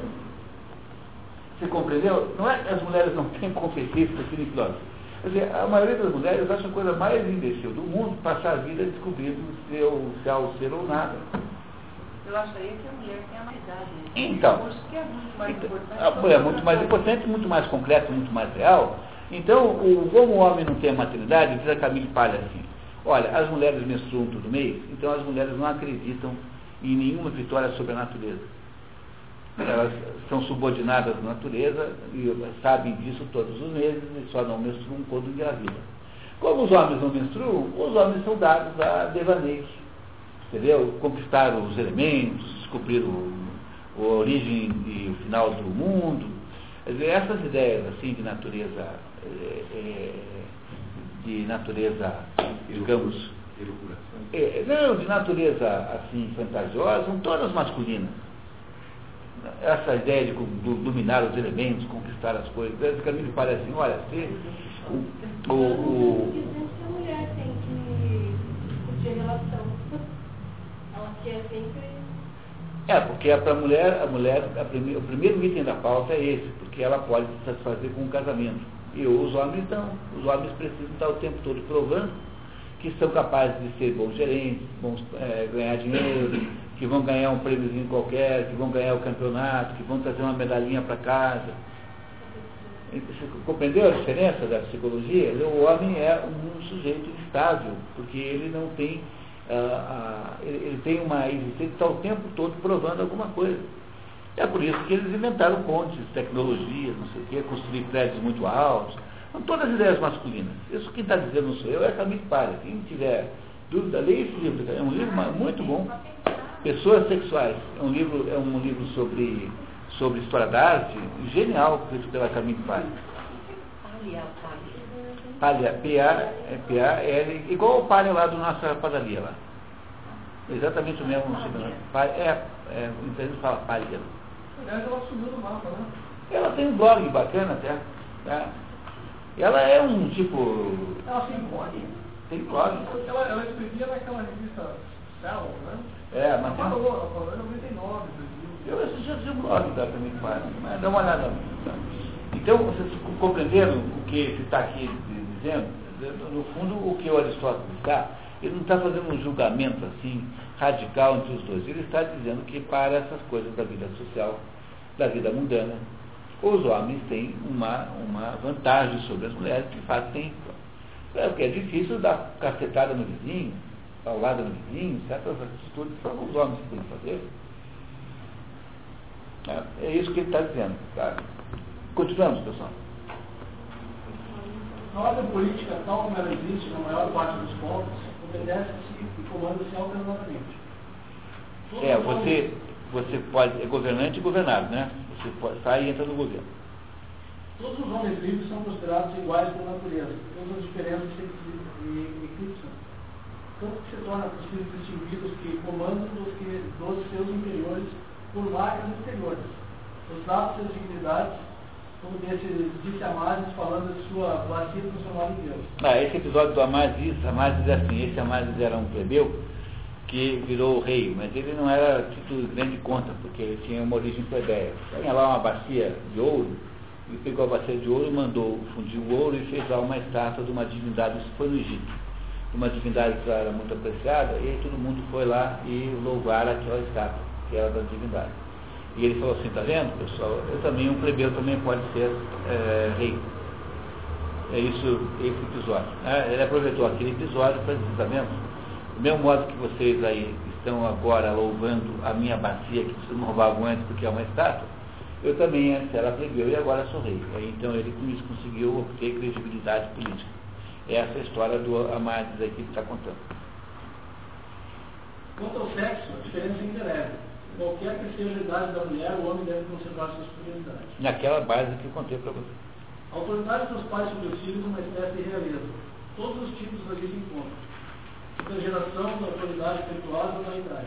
E a ideia de autoridade afetuosa é uma maravilha, né? Porque a geração, você é pai, a autoridade afetuosa, quer dizer, uma, é uma autoridade para quem quer o bem, né? E da, e da idade, os pais são mais velhos que os filhos. Então, a autoridade dos pais sobre os filhos é indiscutível. É- e ela é feita como de um monarca sobre os súditos. Os filhos, sob esse ponto de vista, assim, são mandados mesmo pelo, pelo, pelo pai. Com a mulher, não. A mulher não é assim, a mulher é cidadã. A mulher é negociável, com o filho não. tá? Até mesmo o protótipo da autoridade real foi, foi o que fez com que Homero dissesse de Deus. É o pai imortal dos homens e dos deuses. E por conseguinte o rei de todos eles. Pois um rei, se recebeu da natureza alguma superioridade sobre seus súditos, súditos, continua a ter o mesmo gênero que eles, como os velhos com relação aos jovens, e como um pai com relação aos seus filhos. Está dizendo que o rei e o pai se parecem, parecem é isso que ele está dizendo. É, o rei e o pai se parecem, mais ou menos. as virtudes próprias dos diversos, aos diversos membros da família. Segue-se do precedente que o governo doméstico exige atenções muito diferentes para o sustento das pessoas e para a posse das coisas ina- inanimadas, para seus costumes e para a acumulação de riquezas, para as pessoas livres e para os escravos. Primeira- Primeiramente, podemos exi- exigir dos escravos, além dos seus serviços de suas. Primeiramente, podemos exigir dos escravos, além de seus serviços e suas funções materiais, um mérito mais eminente, por exemplo, a prudência, a coragem, a justiça, ou outros hábitos semelhantes? Por isso que o espanhol tem a sabedoria de colocar o ponto de interrogação ao contrário na frente. Porque numa frase longa, né, a gente não adivinha que é uma pergunta. é Isso, isso devia ser feito no Brasil há muito tempo. É muito- Vamos arrumar? Não vamos fazer isso agora? Acho que não, tudo cosmético. Eu sou- Aproveitar, ó. Tirar o trema, quando deviam tirar, na verdade, o- todos os itens, todos sem exceção. Não ter mais item nenhum, nenhum. O espanhol não tem item nenhum. Por que, tem que ficar com aquela listinha do que, que vai item, não vai item? Entendeu? Tinha que fazer uma reforma aqui verdadeiramente simplificante, como fez no inglês. O inglês é tudo. O inglês, se for pensar bem, é uma língua assim, né? É, eu vai, tu vai, ele vai, nós vai, vós vai. Né? Se pensar bem, é uma língua assim. Porque ninguém sabia conjugar verbo, isso um belo dia chegaram e olha pessoal, não tem mais conjugar, agora é, tudo vai. Eu vai, tu vai, ele vai, nós vai, vai, vai. É, não tem acento para ficar amolando. O, o português precisaria de uma reforma feita por gente mais jovem, assim, com uma certa visão de, uma, de praticidade, porque essas reforminhas, assim, são sutilezas. Assim. Eu quero fazer uma reforma e não aproveita o meu. É, botar o ponto de interrogação ao contrário na frente seria uma grande ideia. Seria. Né? Um sinalzinho, um assim qualquer na frente. Um aviso, né? O inglês é uma tão boa, Pois é. Né? Mas não, não tão jovem assim, né? Cadeia, assim, como é que é? Cai dentro. Deixa eu falar outra coisa. É, não, também não. É isso. Onde o, o né? Onde o inglês é absolutamente distorcido é na pronúncia, né? A única língua que tem a letra A, que é um que é pronunciado A, assim como naturalmente como E. Então o inglês é uma, um desastre fonético. Mas ele, é, os outras, todas as línguas chamam A de A, que é um, um som natural, um som do, do bocejo. E eles inventaram um E. Né? Então, fora o desastre fonético, o inglês é uma língua muito prática. O português não é uma língua, o português é um código de guerra. É, o francês também é assim, sabe, só que é mais racional. O francês é complicado também, mas as regras são melhores. O alemão é uma língua, por exemplo, muito simplificada. Não tem nenhum som em alemão que não corresponda ao mesmo grafema. Quando você fala determinado som, é sempre o mesmo jeito de escrever. E também foi feito no alemão uma reforma dessa. Bom, continuamos, né? Não basta que estude suas funções, a resposta é difícil de ambos os lados. Se exigirmos deles que tenham virtudes, em que diferirão das pessoas livres? Mas, se não precisarem delas, isso chocará a razão, porque participam com todos os homens. Quer dizer, está perguntando, os escravos têm que ser tão nobres quanto os patrões? Bom, se forem, por que é que eles eh, são escravos e você é patrão? E se não forem, o que, que eles são? É, são problemas filosóficos, né? O que, que é um problema filosófico? Na filosófica é assim, quando você faz as perguntas, no fundo, no fundo, a, a filosofia começa com a arte de fazer perguntas. E às vezes fazer perguntas melhores é o máximo que você consegue fazer em filosofia. É o que o Wittgenstein manda fazer, né? O, o, resultado prático da filosofia do Wittgenstein é que você, pelo menos, não faz perguntas tão burras como você fazia antes. Tem mais cuidados, né? Mas vamos lá então. Está perguntando. A mesma questão pode ser colocada a respeito das mulheres e das crianças. Devemos exigir delas virtudes? Por exemplo, deve uma mulher ser sábia, corajosa e justa? Deve uma criança ter contenção e sobriedade? Em geral, são necessárias as mesmas virtudes nos que comandam e nos que obedecem, ou então outras. Se as mesmas qualidades são necessárias, por que então o mando cabe a um e a obediência a outro? A diferença entre os dois não é mais para menos, específica e produz efeitos diversos. Ele está dizendo que não é uma diferença de quantidade. Dizer, não é que o que manda tenha mais virtude de um certo assunto do que o que obedece. São virtudes diferentes. Então, isso eu disse para vocês ontem, mais ou menos, quando eu disse a vocês que as castas, para poderem se realizar, elas dependem de habilidades diferentes. Por exemplo, o que faz com que alguém esteja bem sucedido como servo é a, a lealdade ao seu patrão, a fidelidade, a lealdade. Aquele sujeito que se orgulha de ser, de ser assim, leal tal. O que faz o sucesso do empresário não é isso. O empresário não, não precisa ter essa virtude que tem o seu empregado. Ele tem que ter audácia, criatividade, capacidade de organizar. É outra, outra habilidade que não é. O que, que faz a, o, o, o político ser bem realizado? É a coragem, né, a coragem e a sua e a sua capacidade de até mesmo dedicar a vida à sua causa. O que faz o, o sucesso é a capacidade de entender o mundo e explicá-lo. Então, em cada casta existe alguma habilidade central que diferencia das outras. Portanto, não se trata de quantidade, mas de qualidade diferente. É isso que o Aristóteles está cogitando de ser a chave do enigma. Está perguntando se não é assim, tá? Vamos ver o que ele nos diz. Não menos estranho seria exigir virtudes de um lado e não de outro. Se quem comanda não é justo, nem moderado, como é possível que comande bem? Se aquele que obedece carece dessas virtudes, Qual não será a obediência de um corrompido e de um mau? É preciso, pois, que ambos tenham virtudes, mas que suas virtudes tenham caracteres diferentes, da mesma variedade e se observam nos seres nascidos para obedecer. Então, foi o que eu acabei, eu acabei de dizer. Tá? Então, cada, cada natureza tem uma virtude específica. A palavra virtude em grego é uma palavra central, chama-se arete.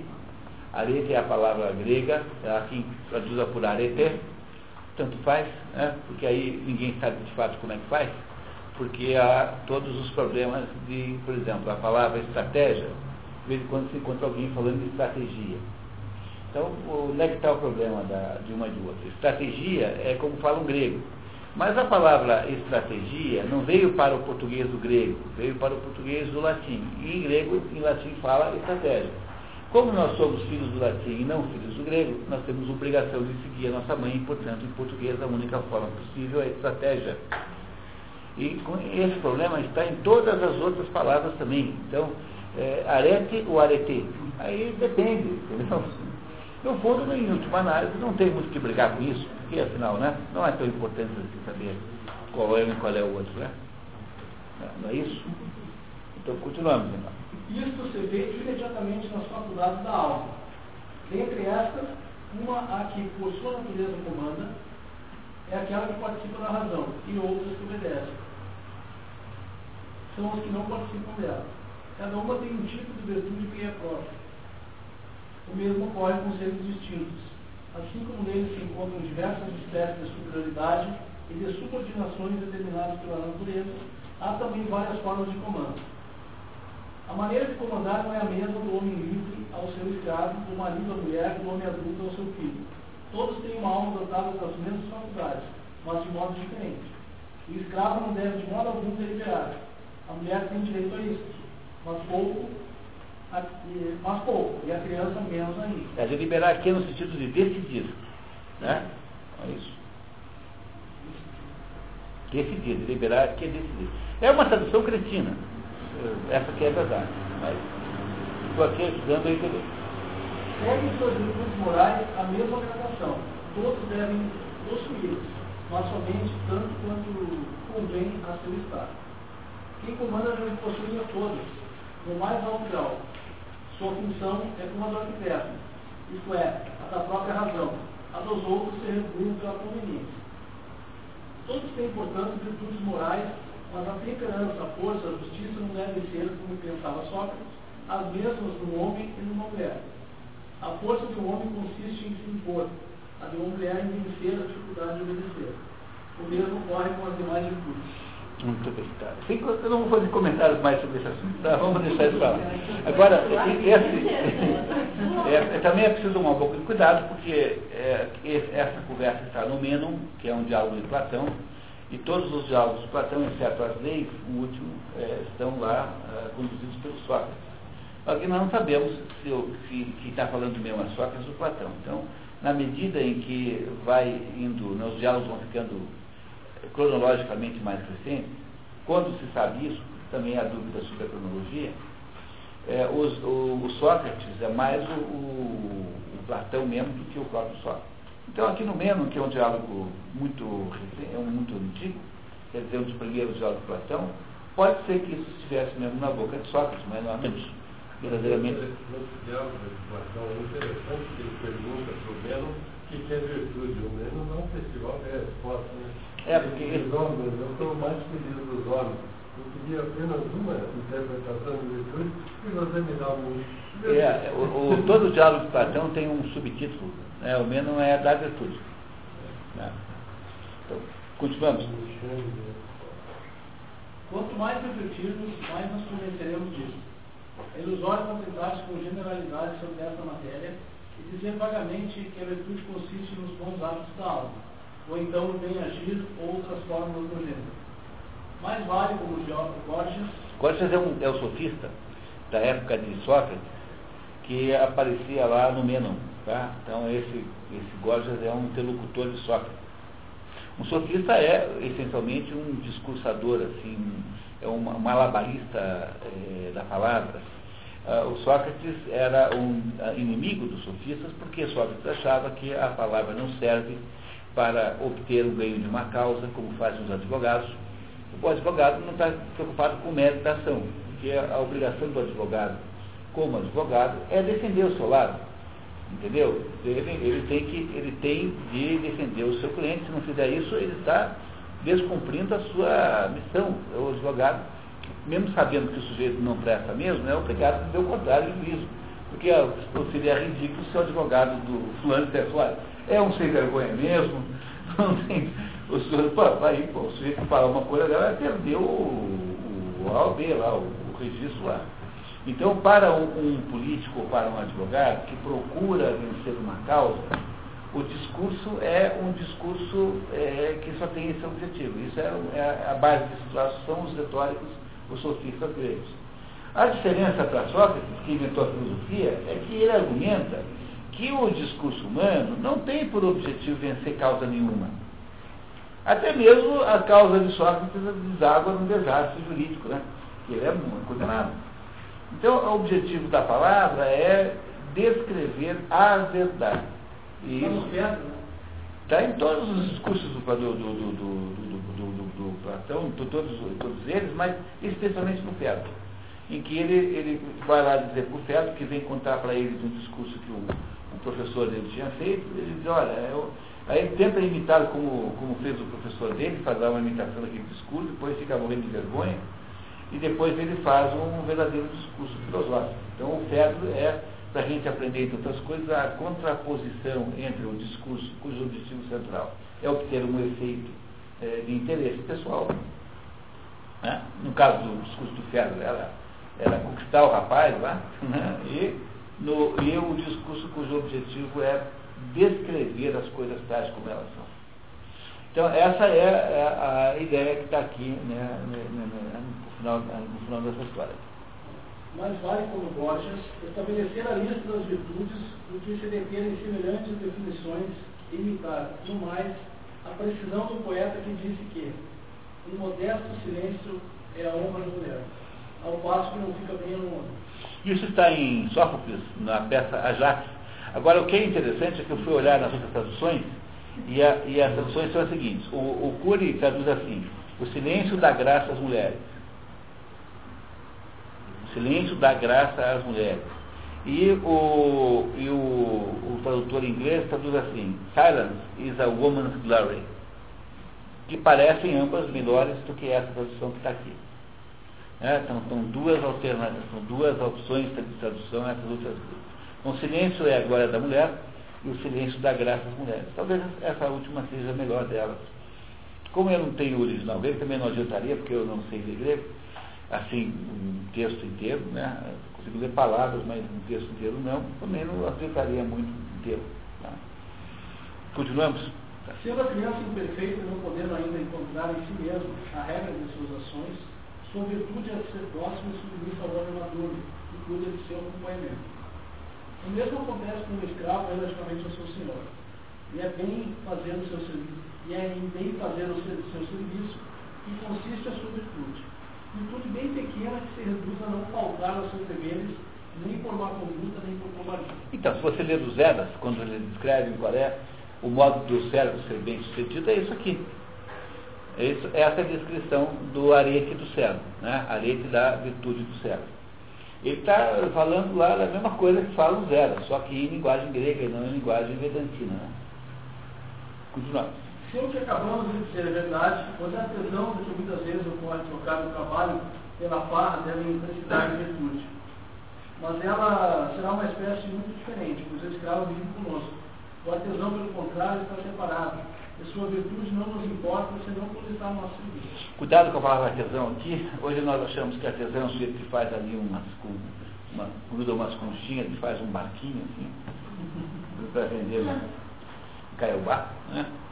Mas artesão aqui não é nesse sentido, é no sentido de é, é, profissional, trabalhador, empregado, empreiteiro, qualquer um que faça um trabalho para o outro sobre dinheiro, tá?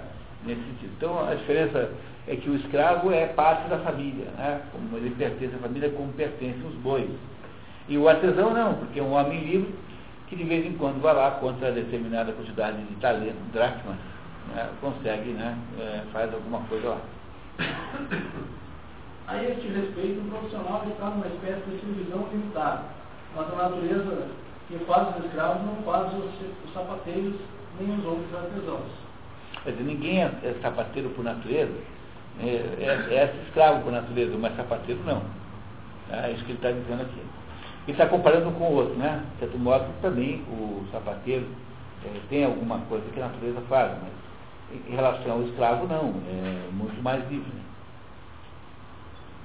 Quando os empregamos, não é a vontade de quem os ensinou a trabalhar, mas a do Senhor que encomenda a obra que eles devem seguir. Ademais, seria erro proibir mesmo os escravos todo raciocínio para deles, como alguns fazem, simples máquinas de obedecer. É preciso mostrar-lhe mostrar o seu dever com indulgência ainda maior do que para com as crianças. É, aqui há uma maneira canhestra de escrever. Indulgência significa, não é bem o sentido aqui, indulgência aqui é no sentido de, de advertir severidade, tá? Então, para os escravos é preciso ter mais severidade com as crianças, porque eles não devem ser vistos como animais. Então, é preciso que se converse com eles para que eles melhorem o trabalho. Mas é severidade? Severidade. Severidade. Quer dizer, a tradução seria assim, é, é preciso mostrar-lhes, é, advertir-lhes com mais severidade do que para com as crianças. Então é, é, é, o contrário do que parece, o que a, essa tradução está induzindo a pensar. Tá? E indulgência é o perdão, né? Indulgência é perdão, é tolerância. Isso, mas não é, é o contrário. Aqui eu, eu verifiquei nos três, quatro fontes, é, não é não. Tá? Mais firme. Mais firme, tá? É um erro de tradução isso aqui. Tá? Não, é que você, é que o, a, as crianças são chamadas de atenção, né? Pois os escravos têm que chamar mais atenção ainda do que as crianças. É isso que ele quer dizer. Mais, com mais peremptoriedade, mais decisivamente, com mais uh, clareza, com mais decisão que com as crianças. Porque está errada a tradução que está aqui nesse. Não sei se foi o tradutor brasileiro, provavelmente foi, né? Confundiu-se com o francês aí, provavelmente.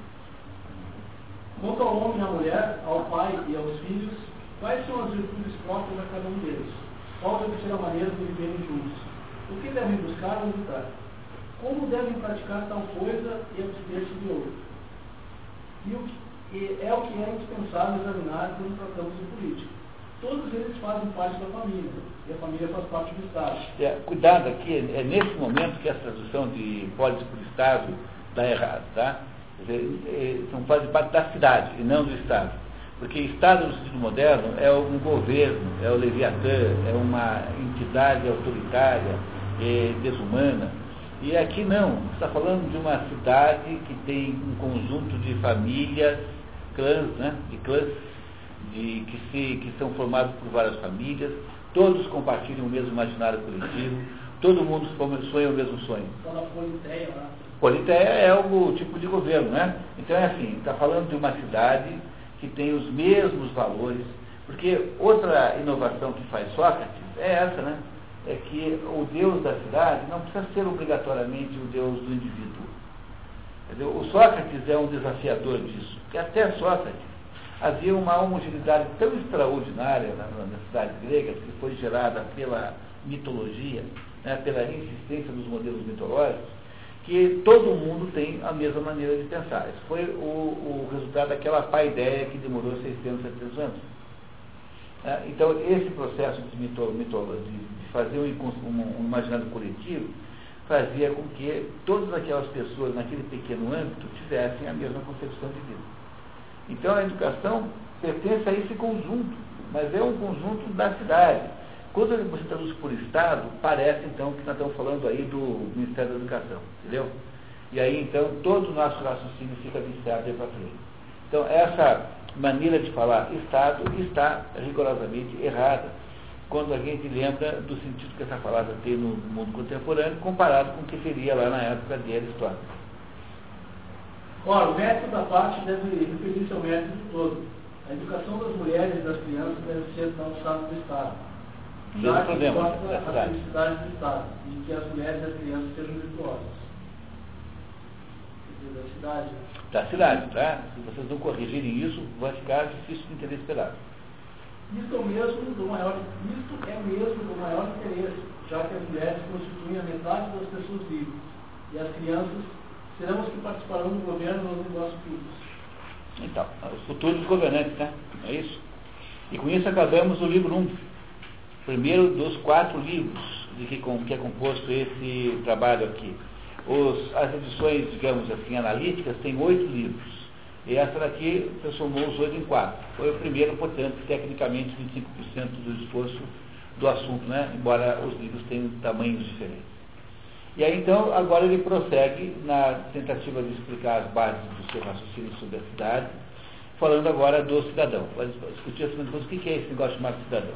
Isso existe? O que é? É isso que nós vamos ver agora em seguida, já que temos aí ainda algum tempinho até a nossa parada. Então, quer continuar, Marco, por favor? Do cidadão. Capítulo 4, do cidadão.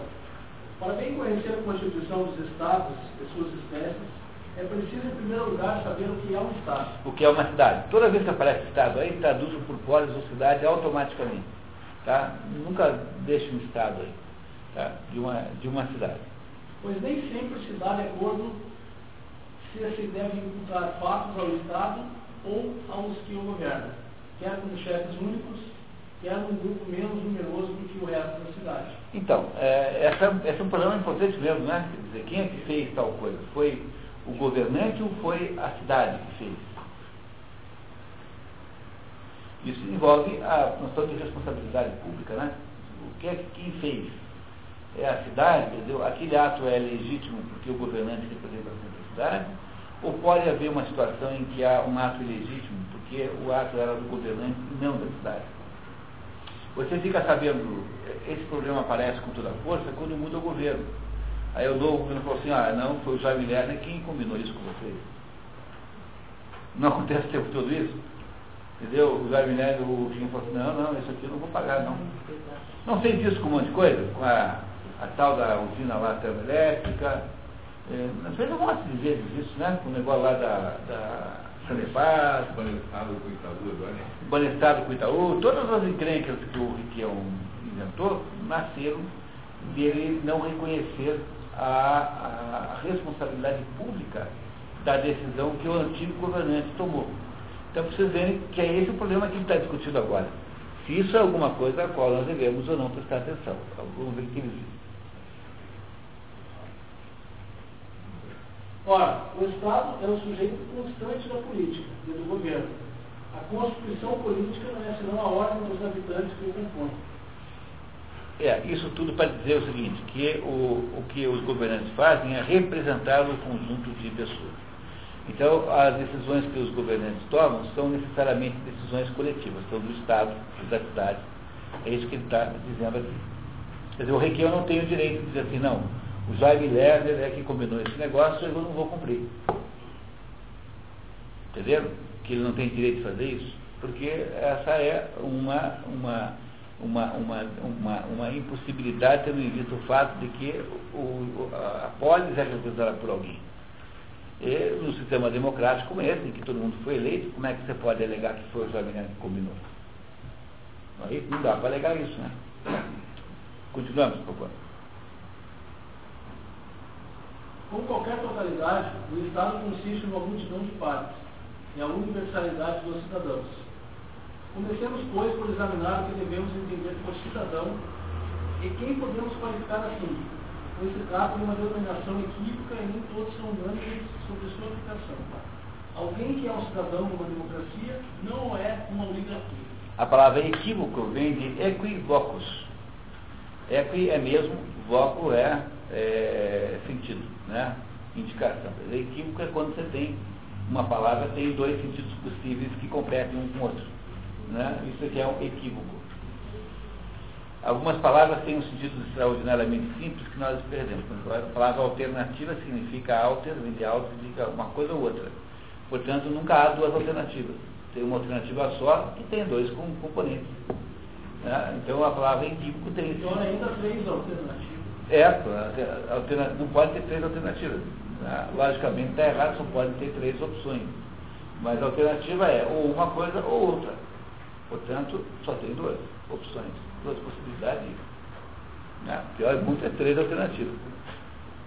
As palavras aos pouquinhos vão perdendo o seu significado e vão se banalizando e viram, vão mudando de, de, de uso. Não se falar em várias alternativas. É, não, pode ser, pode ser vários, mas assim, tem a primeira que é entre A e B, a segunda que é entre H e F, a terceira que é entre G e K. O vestibular, por exemplo, está errado, né? É o quê? O de português, por exemplo, às vezes marque dentro das alternativas corretas. Pois é, te- te- teoricamente está errado. né? Agora é quase inútil brigar com isso na altura do campeonato, porque já virou sinônimo de opção, mas a alternativa vem do, do latim alter, alter é ou isso ou aquilo. Né? Portanto, a alternativa só tem duas. Quer dizer, tem dentro de si duas escolhas. Uma alternativa tem duas escolhas. Que é equi, né? É, é que são equivalentes. Né? É isso mesmo. O critério da cidadania. Falemos aqui apenas do cidadão de nascimento e não dos naturalizados. É, desculpe, é, por saber, esse do cidadão aqui é o livro 3, capítulo 1 do livro, do livro da tradução do Curio. Tá? Não é a residência que constitui cidadão. Os estrangeiros e os escravos não são cidadãos, mas habitantes. É, esse, esse pedaço aqui é extraordinariamente interessante. Porque, em primeiro lugar, não é a residência, não é onde você mora. Se eu for morar no Paraguai, não serei cidadão do Paraguai, embora more lá. Então, es- estar morando ali não estabelece que alguém seja um cidadão. Primeira, primeira coisa que ele diz, né? Então, procurando entender o seguinte, o que, que significa cidadão, afinal? Qual é o significado dessa palavra? É isso que ele está tentando ver. Então, ponto é a simples qualidade de julgável ou o direito de em justiça. É, veja que tradução o, o, canheta, né? Quer dizer, qualidade de julgável é, é você poder ser julgado, né? poder ser citado contra, ou ser citado em, justiça é poder abrir uma ação, né? demandar a justiça. Entendeu? Dizer, o fato de que você pode ser alvo de uma ação, ou o autor de uma ação, ser réu ou autor, também não é suficiente para que você seja cidadão. Vai explicar por quê. Para isso, basta estar em relações de negócios e ter ao mesmo tempo alguma coisa a resolver. Mesmo assim, há muitos lugares em que os estrangeiros não são admitidos nas audiências dos tribunais, senão quando apresentam uma calção. É, a calção aqui é no sentido de patrono. Você não pode lá se autorrepresentar. Você tem que procurar um cidadão daquele país que vai patrocinar a sua causa. E é essa o sentido da expressão patrocínio da causa que é entrega, que é, que é de todos os advogados.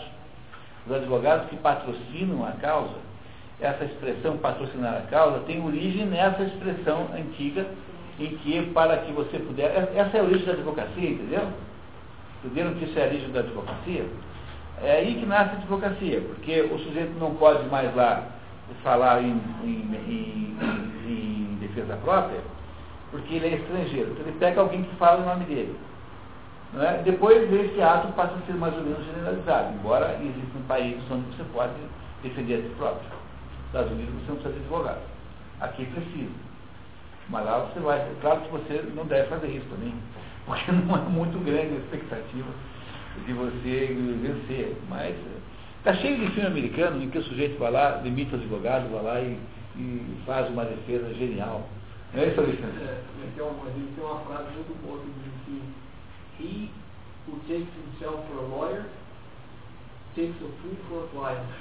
É. Então, aquele que se toma por advogado tem um cliente, tem um tolo como cliente. É, é isso mesmo.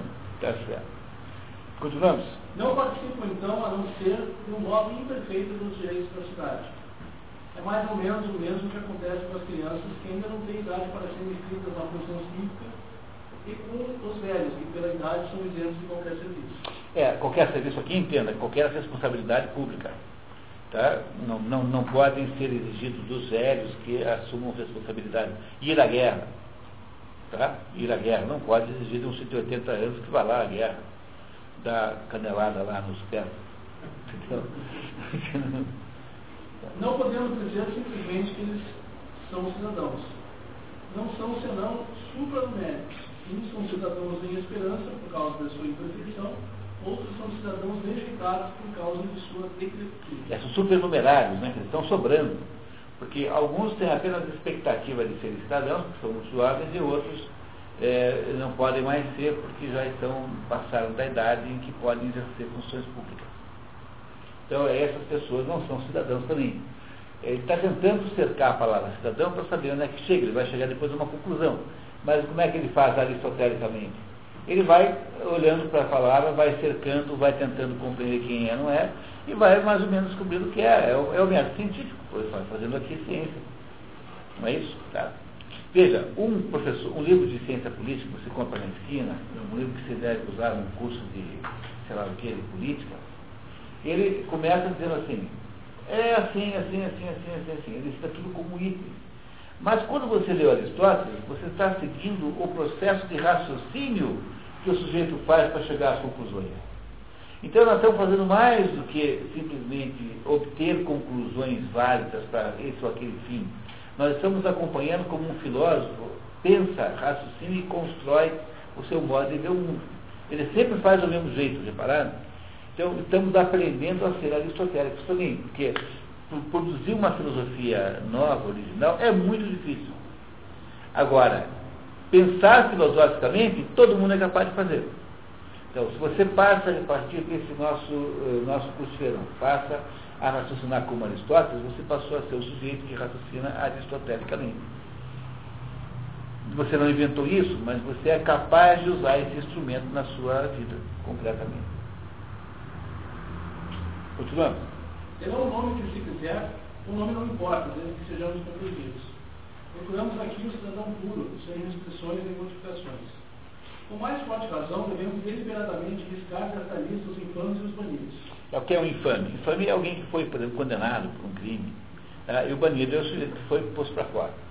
Portanto, o que constitui propriamente o cidadão, sua qualidade verdadeiramente característica, é o direito de votar nas assembleias de participação no exército do povo, do, do exercício do poder público em sua parte. Pronto, chegou a uma conclusão. Senhora, então não é quem nasceu ali, não é quem mora ali, eh, dependendo da sua idade você não é cidadão, então no fundo, no fundo, cidadão é aquele que tem o direito de participar das deliberações e dos julgamentos.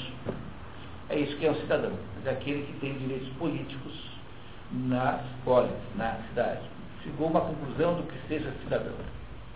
Ele vai dizer depois, é, em dado momento, que em outros lugares pode não ser assim. Mas agora ele está falando da sua própria existência. Né? Ele, por exemplo, não é cidadão de Atenas. Ele não pode votar, ele não pode ser, ele não pode julgar, ele não é cidadão. Aristóteles é um meteco. Significa que ele é um estrangeiro sem direitos políticos. Vamos ver como é que ele continua explicando isso. Há dois tipos de poderes. Uns são temporários, só são atribuídos por certo tempo e não se podem obter duas vezes em seguida. Os outros não têm tempo fixo, como de julgar nos tribunais ou de votar nas assembleias. O poder de, de deliberar né, nas decisões é permanente. Agora, quando você é eleito cônsul, eleito arconte, é isso? Eleito qualquer cargo público, eles têm tempo, cinco anos, quatro anos, seis anos. Então, por isso que ele diz que há direitos que são temporários e direitos que são permanentes. É, eu sei que parece assim um pouco óbvio isso, mas como a gente nunca raciocina desse jeito, a gente deixa passar as coisas mais importantes de todas. Porque a gente faz pouco caso dessa, dessas divisões básicas e começa então a beijar na maionese. Parte então de coisas que não estão bem estruturadas e acaba chegando a conclusões é, erradas. O método aristotélico nunca permite que você faça isso porque ele te obriga sempre a botar o, o, os pingos nos is, sempre, né? como ele está fazendo aqui. E é contra a reeleição. E é contra a reeleição. é verdade. Pode fazer duas Ele é mesmo. Hã? É mesmo, sim. É, durante o tempo todo ele vai fazer campanha contra isso. Objetar-se-á, talvez, que esses últimos não são verdadeiros poderes e não participam de modo algum do governo. É, tipo assim, ah, ah, tentando que votar é governar como nós fazemos aqui, né? Já sabe que você vota esse governo? E ele vai dizer que é assim. Sobretudo no lugar de 5 mil habitantes, como é o caso da, do lugar onde mora, né? Tá, vamos ver. Mas seria ridículo contestar essa denominação de quem se pronuncia sobre os interesses maiores do Estado. Aliás, pouco importa, essa é apenas uma questão de palavras. Não possuímos, com efeito, um termo comum sobre o qual possamos colocar a função de juíza de membro da Assembleia. É membro da Assembleia porque a gente decide as leis, cidadãos e das leis, e juiz porque ele é jurado.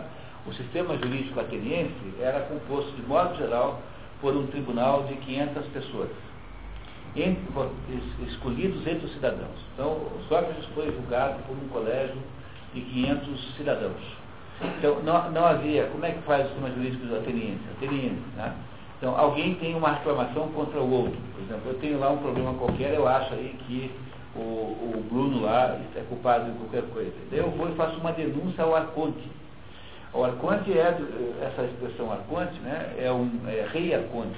Às vezes só arconte, rei arconte. É uma figura cujo, cuja função variou ao longo da história da, de Atenas. Ele foi rei de verdade, mas no tempo de Sócrates, no tempo de Aristóteles, era apenas um, uma espécie de juiz de instrução. Uma, um sujeito que julgava o mérito da causa, quer dizer, ele recebia aquela denúncia e caso achasse que aquela denúncia tem cabimento, ele então convoca o júri. Mas o júri quem é? São o pessoal que está na praça ali. É, é, é, como se fosse um promotor de justiça, mas é diferente do conceito, do conceito moderno, porque o, não há advogado no processo, entendeu? O que, que você faz quando é acusado de alguma coisa? Você vai lá e se defende. É por isso que na época de Sócrates, Platão e Aristóteles, havia uma indústria muito florescente, que é a indústria do, do, do retórico. Você está querendo, você foi acusado de qualquer coisa terrível. Aí você pega, contrata um retórico, que é o protótipo de um advogado, que diz para você, bom, então você vai chegar lá e vai dizer o seguinte. Não, inventa um discurso. Ele escreve para você um discurso, você passa dez dias de noite, todo dia, decorando, como o Ferro tinha feito, o Ferro tinha feito isso. Você chega lá e faz um discurso que não foi você que entendeu? Você comprou do, do, do, do retórico. Então, aí o que acontece? O, o, os acusadores, os acusadores são os promotores de justiça. O arconte não é um promotor de justiça, ele é apenas o sujeito que eh, deflagra, como é que chamaria isso hoje em dia, Alexandre? Um juiz de instrução. Quer dizer, eu, eu, chego lá com uma absurdidade contra o Bruno, o cara fala assim, ah, vai tomar banho. Porque tinha também o seguinte, hein? se eu perco, se o acusador perde, ele está sujeito às mesmas penas que ele propõe para o acusado. Porque quando o acusador é, faz a, a denúncia, ele fala assim, ah, então eu acho que por causa disso você tem que ser banido. Ele propõe uma pena. Se a Assembleia de Jurados achar que quem tem razão é outro, ele é banido. Para é, evitar a acusação é, gratuita, falsa, né, a calúnia. Então tinha que ter um certo risco na acusação para você poder é, é, desentupir o sistema judiciário. Quando você não faz isso, você tem o Brasil. A fórmula brasileira é, é mais ou menos assim. Né? Você tem a gratuidade da denúncia. Então, o que, que o juiz Arconte fazia? Ele examinava se tinha cabimento. Se não tivesse cabimento, ele já dispensava na hora o acusador. Se tinha cabimento, ele dizia, olha, então tá, eu vou, é, então, é, iniciar o inquérito aqui judicial. E você fica sabendo que caso vocês percam, ou você perca, no caso dele, de só que eram três, né? Vocês podem sofrer a mesma pena que ele, que é a pena de morte. Eles pediram a pena de morte para isso. E aí então, o que, que faz o juiz Arconte? Ele convoca 500 cidadãos, ele convoca 500 pessoas entre os cidadãos. E esse pessoal se reúne num teatro, como se fosse um teatro na hora livre, e começa um debate entre os acusadores e o acusado. Se você quer entender como é isso, é só ler a apologia de Sócrates, que relata isso com toda a precisão. A do, do, do, do Xenofonte é mais precisa ainda, porque o Xenofonte é um historiador enquanto que o Platão é um filósofo. Então, o Xenofonte é mais meticuloso com relação aos detalhes processuais. Ele também chama-se Apologia de Sócrates. E aí, então, faz aquele negócio, o, aí o, o, os jurados né, se reúnem para deliberar sobre a culpa. Se é inocente, acabou. Se é culpado, aí há uma chance de o, acusa, o condenado, né, o réu já condenado, é, propor uma pena alternativa. Então, o que, que teria acontecido com Sócrates? O que iria achar bacana matar um homem de 75 anos que era herói de guerra, que era um velhinho já, que tinha milhares de, de amigos e tinha, tinha educado os atenienses? Qual, Qual seria a vantagem de fazer uma coisa dessa? Então estava todo mundo torcendo por Sócrates propor assim, não, eu, eu queria que trocasse a minha pena pelo banimento. Se isso acontecesse, se tivesse pedido isso, o grupo se reúne de volta, e aí então eles deliberam assim, bom, aceitamos ou não aceitamos a troca da pena de morte pelo banimento? E aí o grupo, os jurados voltam e comunicam a sua decisão ao rei Arconte, então, que estipula, então, que consagra a pena. Era assim que funcionava no tempo dos, dos gregos. Então, o que é o, o, a cidadania nesse caso? É quando você se reúne para deliberar uma lei ou a, a culpa de alguém. Os dois processos são iguais, entendeu? É como se todo mundo fosse juiz e todo mundo fosse vereador ao mesmo tempo. É assim que funcionava. Não tinha uma, um indivíduo profissionalmente político. Você tinha, os cidadãos todos tinham o direito de ir lá e dizer, ah, eu aceito essa lei, eu não aceito. Mas está falando, obviamente, de lugares muito pequenos, nunca esquecer, são comunidades minúsculas, não são é, como hoje, né? Isso, então, tudo isso era um mundo diferente do que tem hoje. Entendendo o que ele quer dizer agora com o que é cidadania? Tá? Então, continuamos.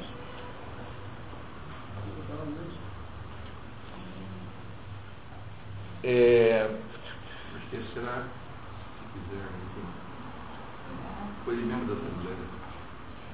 Ah, ok. Será, se quiser, um poder sem nome.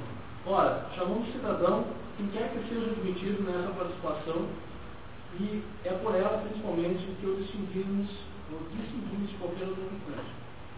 Convém ainda notar que nas coisas cujo, cujo sujeito pertence a espécies diferentes, sem outra relação entre si, senão que é uma, uma é a primeira, a outra a segunda e assim por diante, não há absolutamente nada ou muito pouco em comum. Bom, essa frase também um pouco mal traduzida significa o seguinte, convém ainda notar que nas coisas princípio, tirem sujeito e põe o princípio no lugar que funciona, cujo princípio pertence a espécies diferentes, áreos e bugados, é?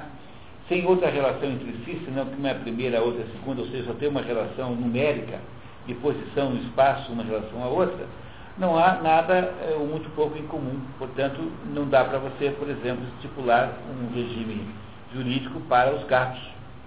Né? Os gatos não são passíveis de serem julgados nos tribunais eh, do, do, dos humanos. Porque não há, não há, são espécies diferentes que estão aqui em, em, em questão. O que ele quer dizer é que o, o, uma, um determinado sistema só funciona entre iguais, que têm a mesma base de sustentação e que não pode ser aplicado, por exemplo, o sistema, o sistema de uma democracia não vale para uma oligarquia. É isso que ele quer dizer com isso. Vamos ver o que ele diz em seguida. É o, que, é o que se observa nas formas de governo. São diferentes espécies, umas primitivas, outras posteriores. Tuxê, entendeu? É isso que ele está dizendo, que para uma tribo de índio funciona um sistema que não é capaz de funcionar para um outro tipo de sociedade.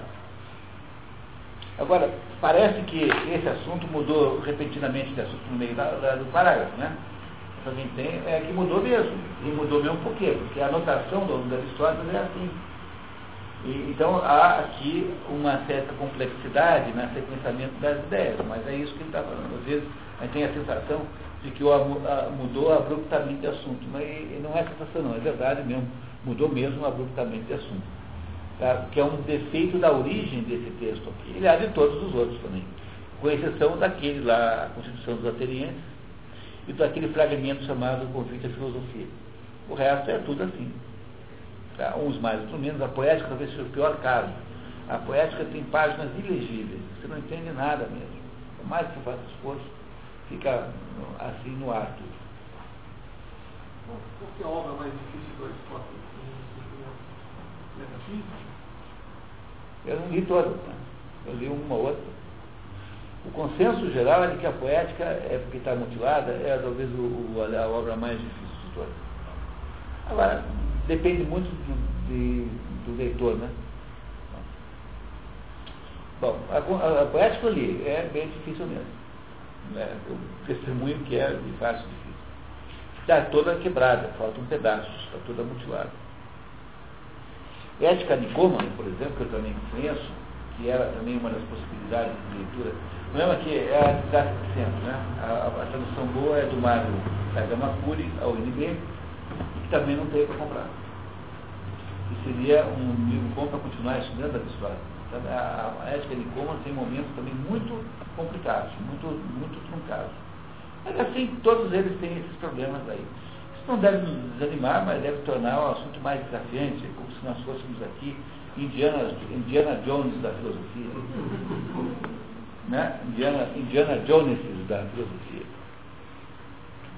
Entre essas últimas devem ser contadas as promovidas e degeneradas, que vêm necessariamente depois das que permanecem sãs intactas.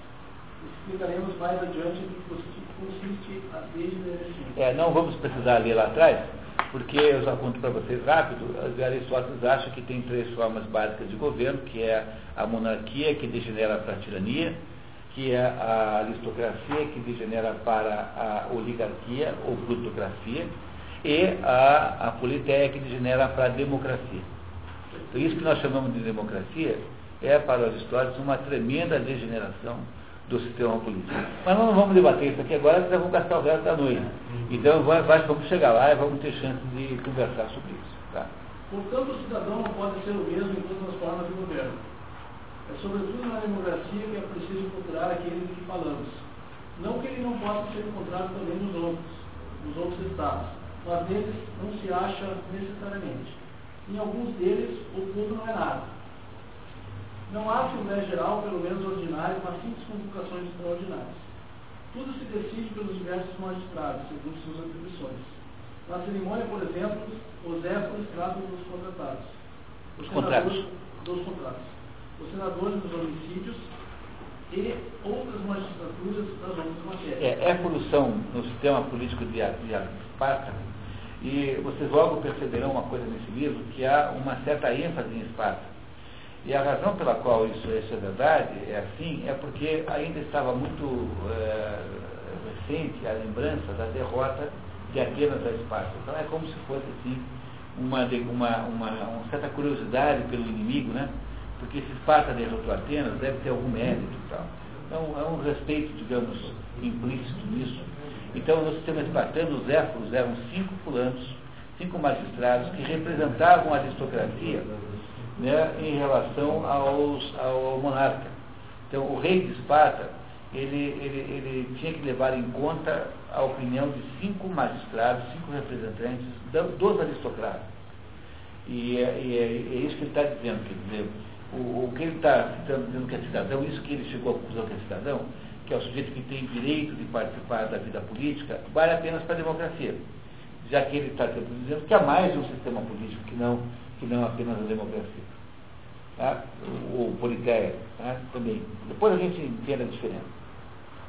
Acontece o mesmo em Cartago, onde alguns magistrados decidem sobre isso. Cartago não é uma cidade grega, Cartago, embora seja no Mediterrâneo, Cartago é uma cidade fenícia, é isso? A rainha Dido é a fundadora, é aquela cidade que depois arrumará aquela encrenca danada com, com os romanos, será a origem das guerras púnicas entre Cartago e Roma, e é o Aníbal, né, cartaginês. Cartago é uma colônia da Fenícia, de Tiro. Fenícia é onde fica hoje o Líbano. Então, ali onde fica o Líbano hoje, havia um povo.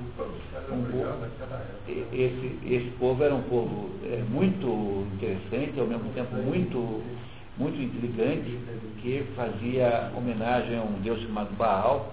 Era um povo que fazia sacrifícios humanos, esse povo é, fenício, e que dominava o comércio no Mediterrâneo.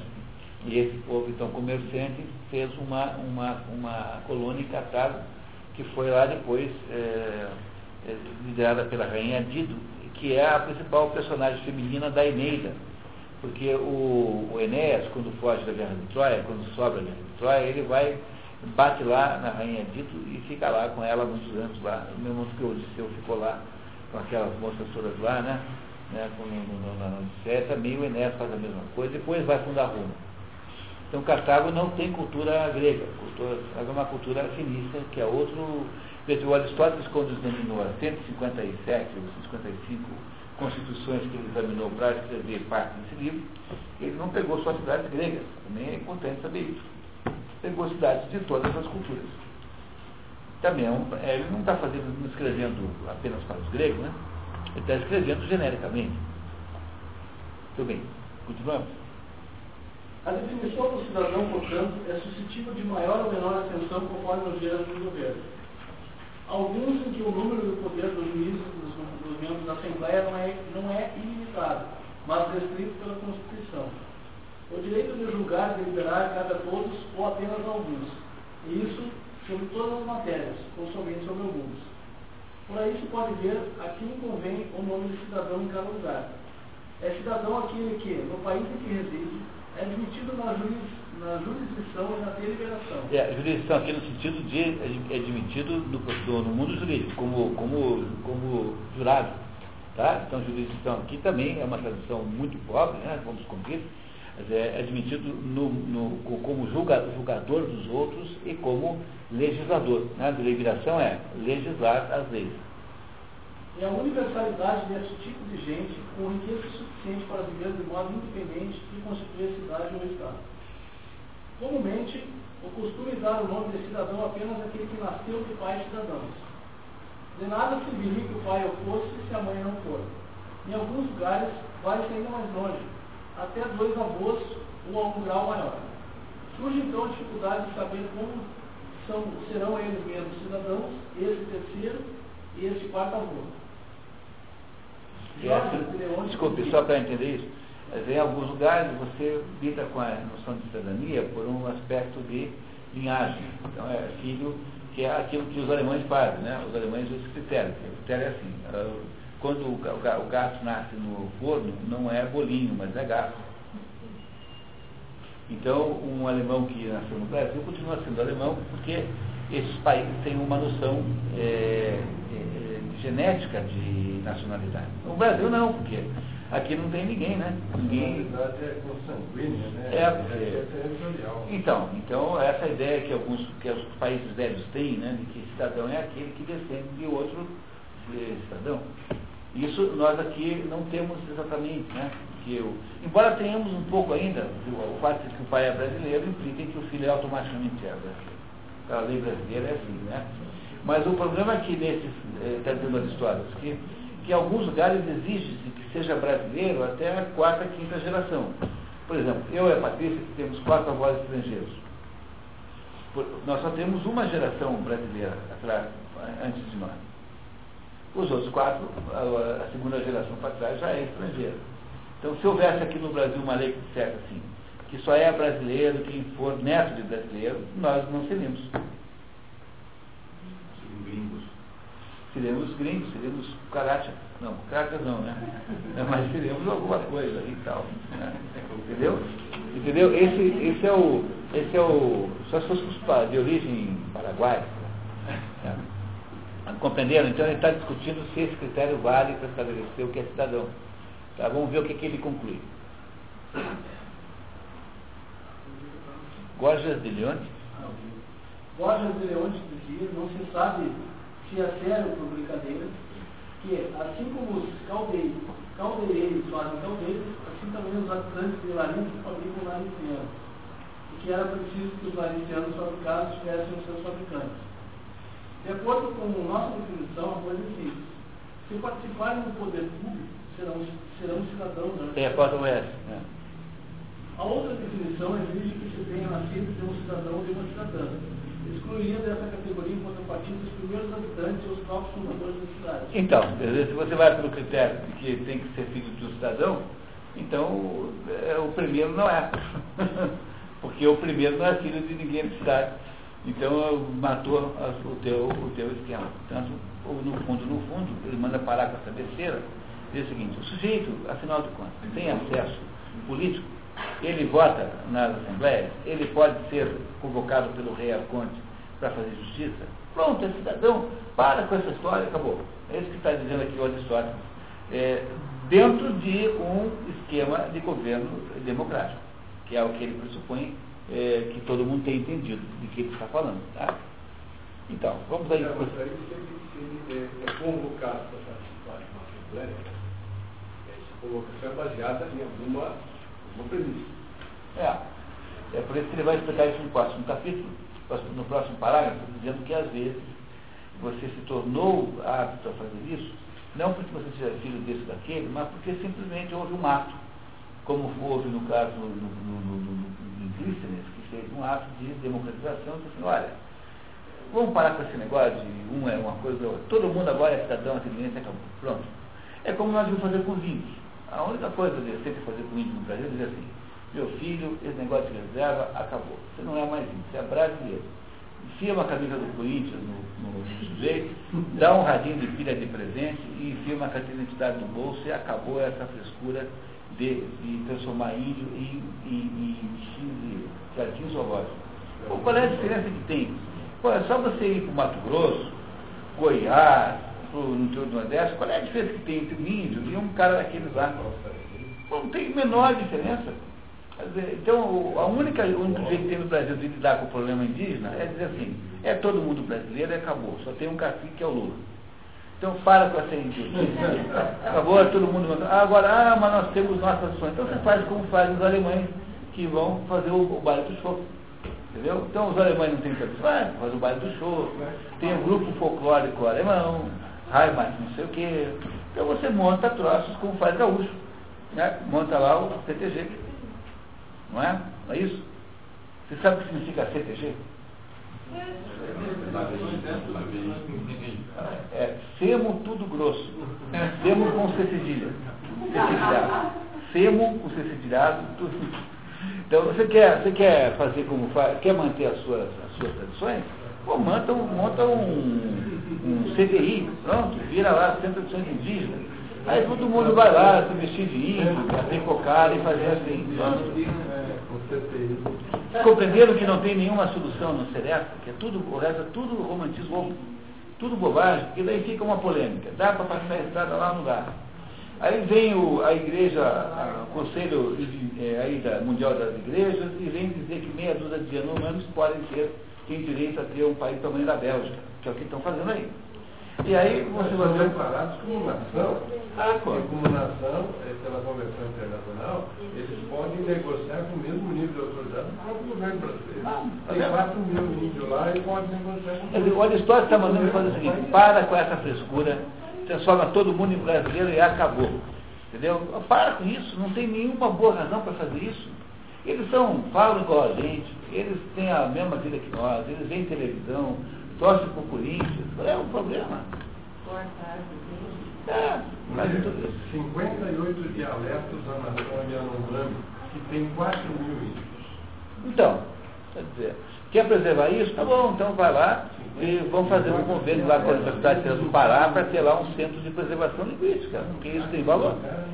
Agora, criar um status jurídico diferente, porque veja bem, um índio não pode se comprar nada. Um índio é um sujeito que tem um status jurídico de menor. Ele não pode comprar, ele não pode dirigir automóvel, não pode fazer nada. Ele é um sujeito que não pode ser ninguém nada. Ele é tutelado pelo Estado. O Estado é que, que é o responsável pelo índio. Vai ter uma crueldade tremenda, para quê? Para depois o sueco vir tirar fotografia? Ué, se, se, tem coisas que índio acha bonito, colar, cocar, não sei o quê, o quê, oca, tá bom. Você cria o centro de tradições de cocar, pronto. Então cria um troço de natureza cultural, assim, entendeu? Não tem outro jeito, pessoal.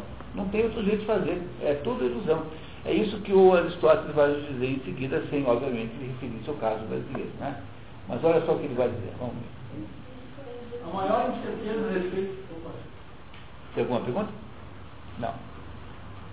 Há maior incerteza a respeito daqueles a quem foi concedido o direito à cidadania durante uma revolução, como fez Clístenes em Atenas, quando após a expulsão dos tiranos, formou várias tribos novas de estrangeiros e até de escravos indígenas. Até escravos viraram cidadãos naquela época.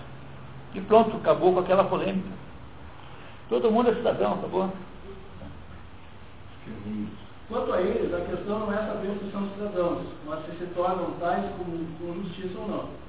Está vendo? Ele dizendo que é cidadão sim, porque eles estão já no processo. Agora, se foi com injustiça ou injustiça, aí é outra coisa.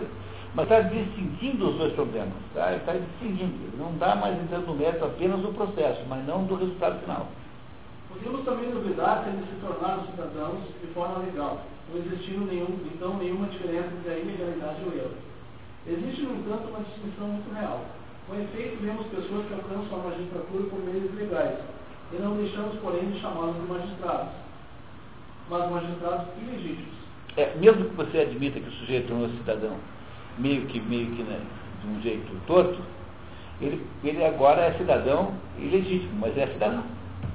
É isso que ele está dizendo, que não adianta ficar polemizando em relação ao direito em si, mas você tem que, na verdade, produzir os métodos certos.